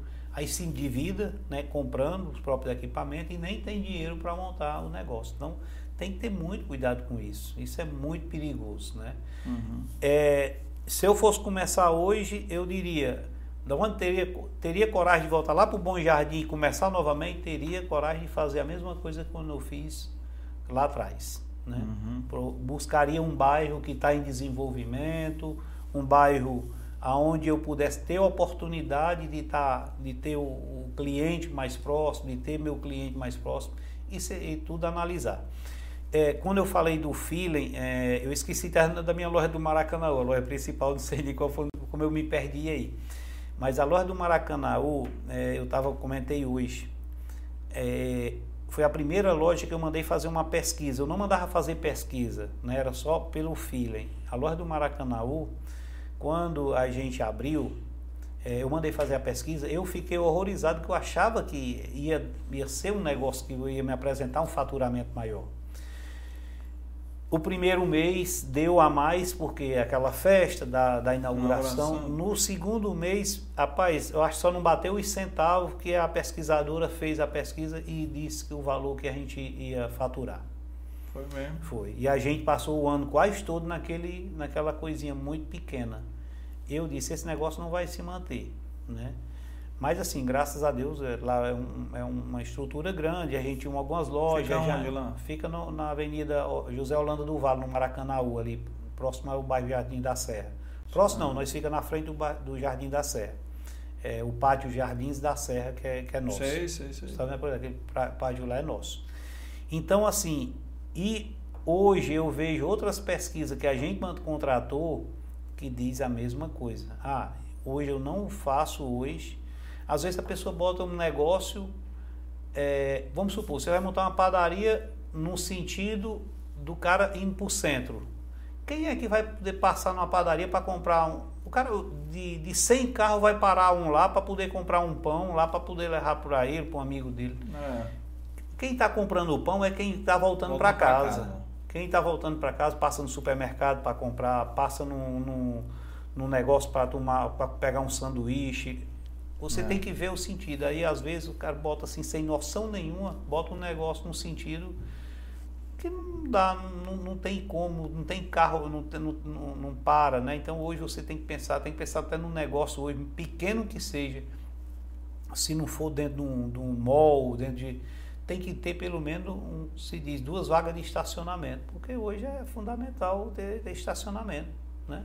Não tiver estacionamento, não tem negócio, né? É, para quem está no varejo, né? Tá no varejo, precisa total. Precisa total. É. O cara até para almoçar se você está numa avenida não tem estacionamento, como é que você vai parar para poder você parar? Você às vezes tem que ter uma comida boa, mas como é que você vai parar? É. Né? Então tem que ter muito cuidado com esses erros, né? Que às vezes são erros, é, principalmente as pessoas às vezes estão tá montando seu primeiro negócio e acaba se perdendo. Mas a gente vê tanto negócio pequeno fechando, né? Tantos negócios é. que é, quantos negócios por falta de planejamento. Né? Planejamento, né? né? Então, assim, veja, eu sei que às vezes uma pesquisa, ah, uma pesquisa é caro. Eu sempre digo, às vezes, é, eu já até comprei terreno me arriscando, mas antes de eu fazer o, o, antes de eu tomar a decisão de botar um supermercado, eu mando fazer uma pesquisa. Porque se não der certo, pelo menos eu sei que eu comprei aquele imóvel, mas eu não compro imóvel sem antes de fazer uma pesquisa, não. Primeiro não, faço uma pesquisa para a gente ver primeiro.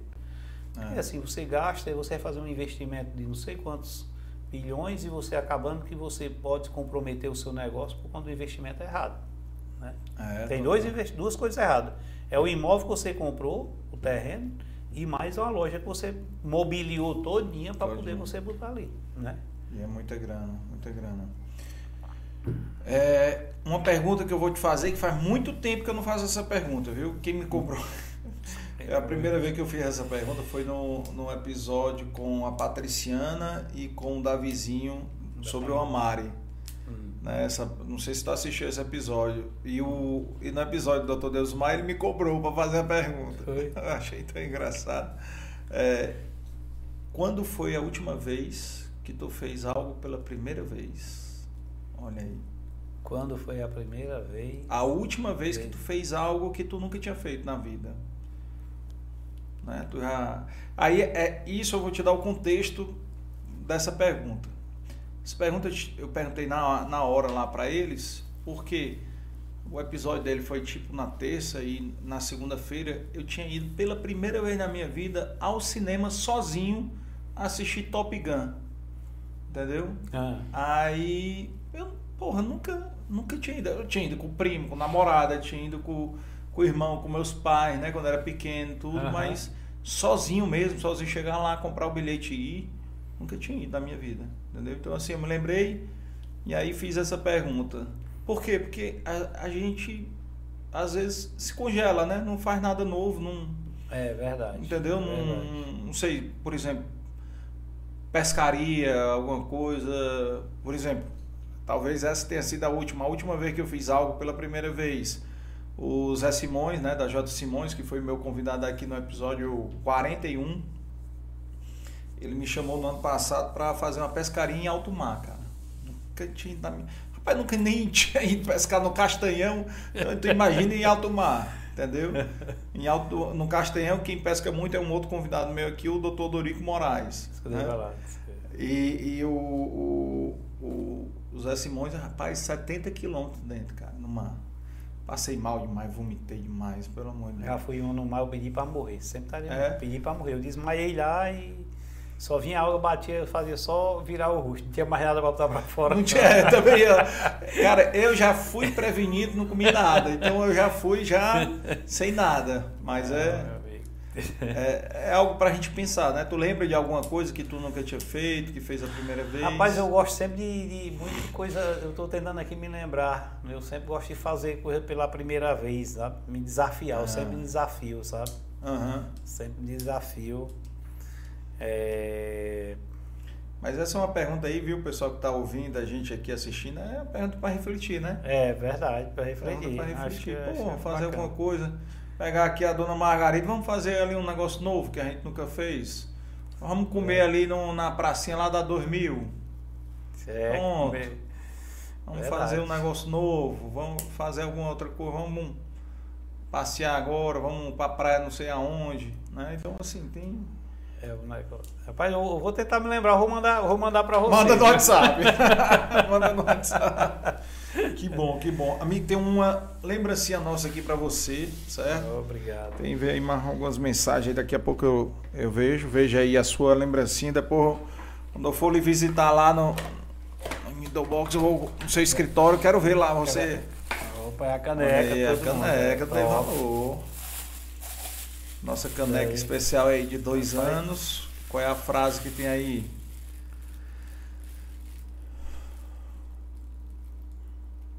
Já esqueci. Quando se vê na. quê? Deixa eu ver. Navega do. Quando se navega sem na- destino, nenhum vento é, é favorável. favorável. É verdade. É, quando você não sabe onde não sabe quer, onde quer ir, né? E Bacana, aí, viu? é, e aí tem uma outra frase legal aqui, que é a, essa da minha aqui, pessoal, só ler aqui para você, que eu acho que tem tudo a ver com a tua história também, com a história de muitos empreendedores. Olha aí, ó. Comece o caminho para o sucesso seguindo duas regras. Número um, comece. Número dois, não desista, Verdade. né?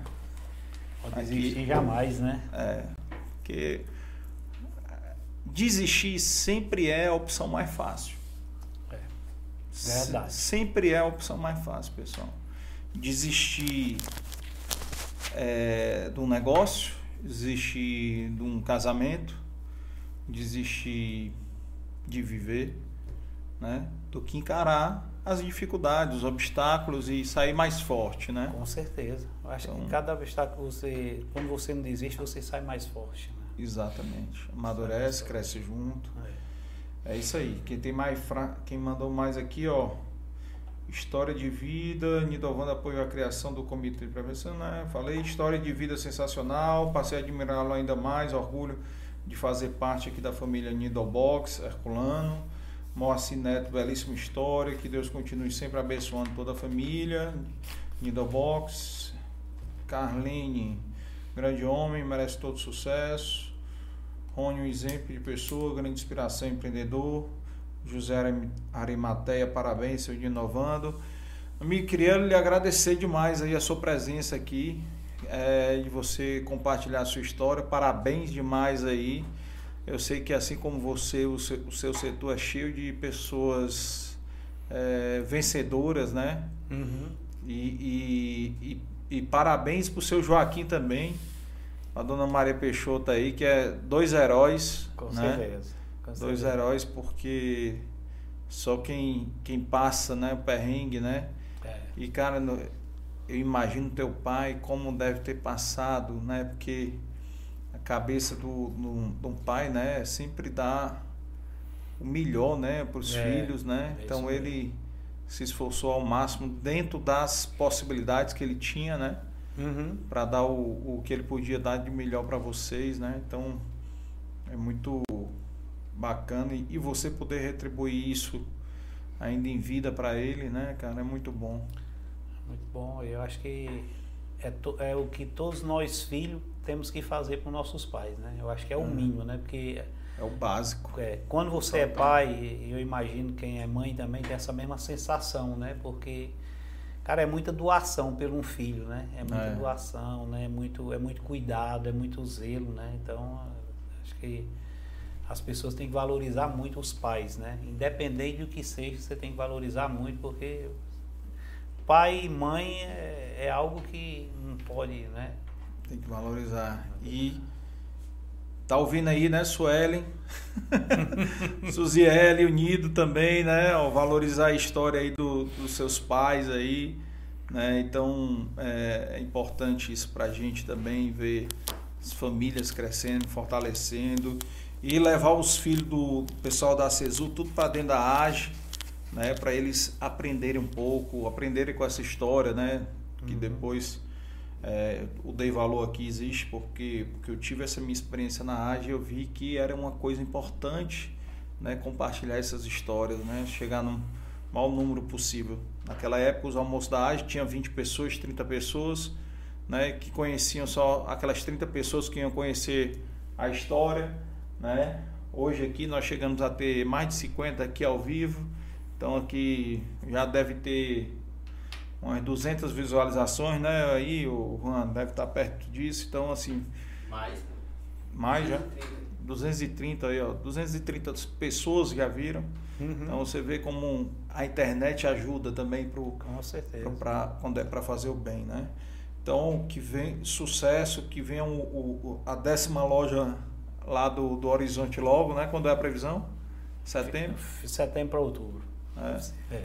Então pronto, setembro para outubro aí, já mais sem emprego para conta. Se Deus quiser. Né? É e para vocês que estão assistindo a gente, né, não esqueça de se inscrever, deixar o like, compartilhar, caminha. Você que trabalha no, no Nidobox ou em qualquer outro supermercado, compartilhe com os amigos já, com os colegas aí setor, para vocês conhecerem mais um empreendedor aqui que, que veio compartilhar a história aqui, história de superação. Né? Já se junta aqui no meu. Vou, daqui a pouco eu vou criar uma playlist, viu? De supermercadistas aqui e, e distribuidoras, viu? né? O episódio 1 com o Neto do São Luís, episódio 129 com o Orlando da Ibiapina, com o episódio 143 com o Dr. Honório Pinheiro, episódio 168 com o Zé do Egito e agora o episódio 208, 40 episódios depois do, do Zé aí, ó. Seu amigo velho aqui, né? Tá compartilhando a história e que mais pessoas possam se inspirar com a história desses empreendedores e que ajudam a gerar tanto emprego para o nosso estado. E agradecendo aqui nossos patrocinadores, Dei Valor Imóveis, BS Par, Insight, Ações Contabilidade, né? as entidades sociais que a gente gosta sempre de divulgar o trabalho, isso é uma coisa que eu gosto de divulgar o trabalho. Para quem quiser, vai conhecer lá os episódios, todos eles já tiveram episódio aqui com a gente, tá? Produção Dei Valor Produções, agradecer o Juan e a Aline que fazem o nosso o Dei Valor aqui pro ar. E até o próximo episódio com mais Dei Valor Podcast, com mais histórias inspiradoras. Tchau, tchau, pessoal. Tchau.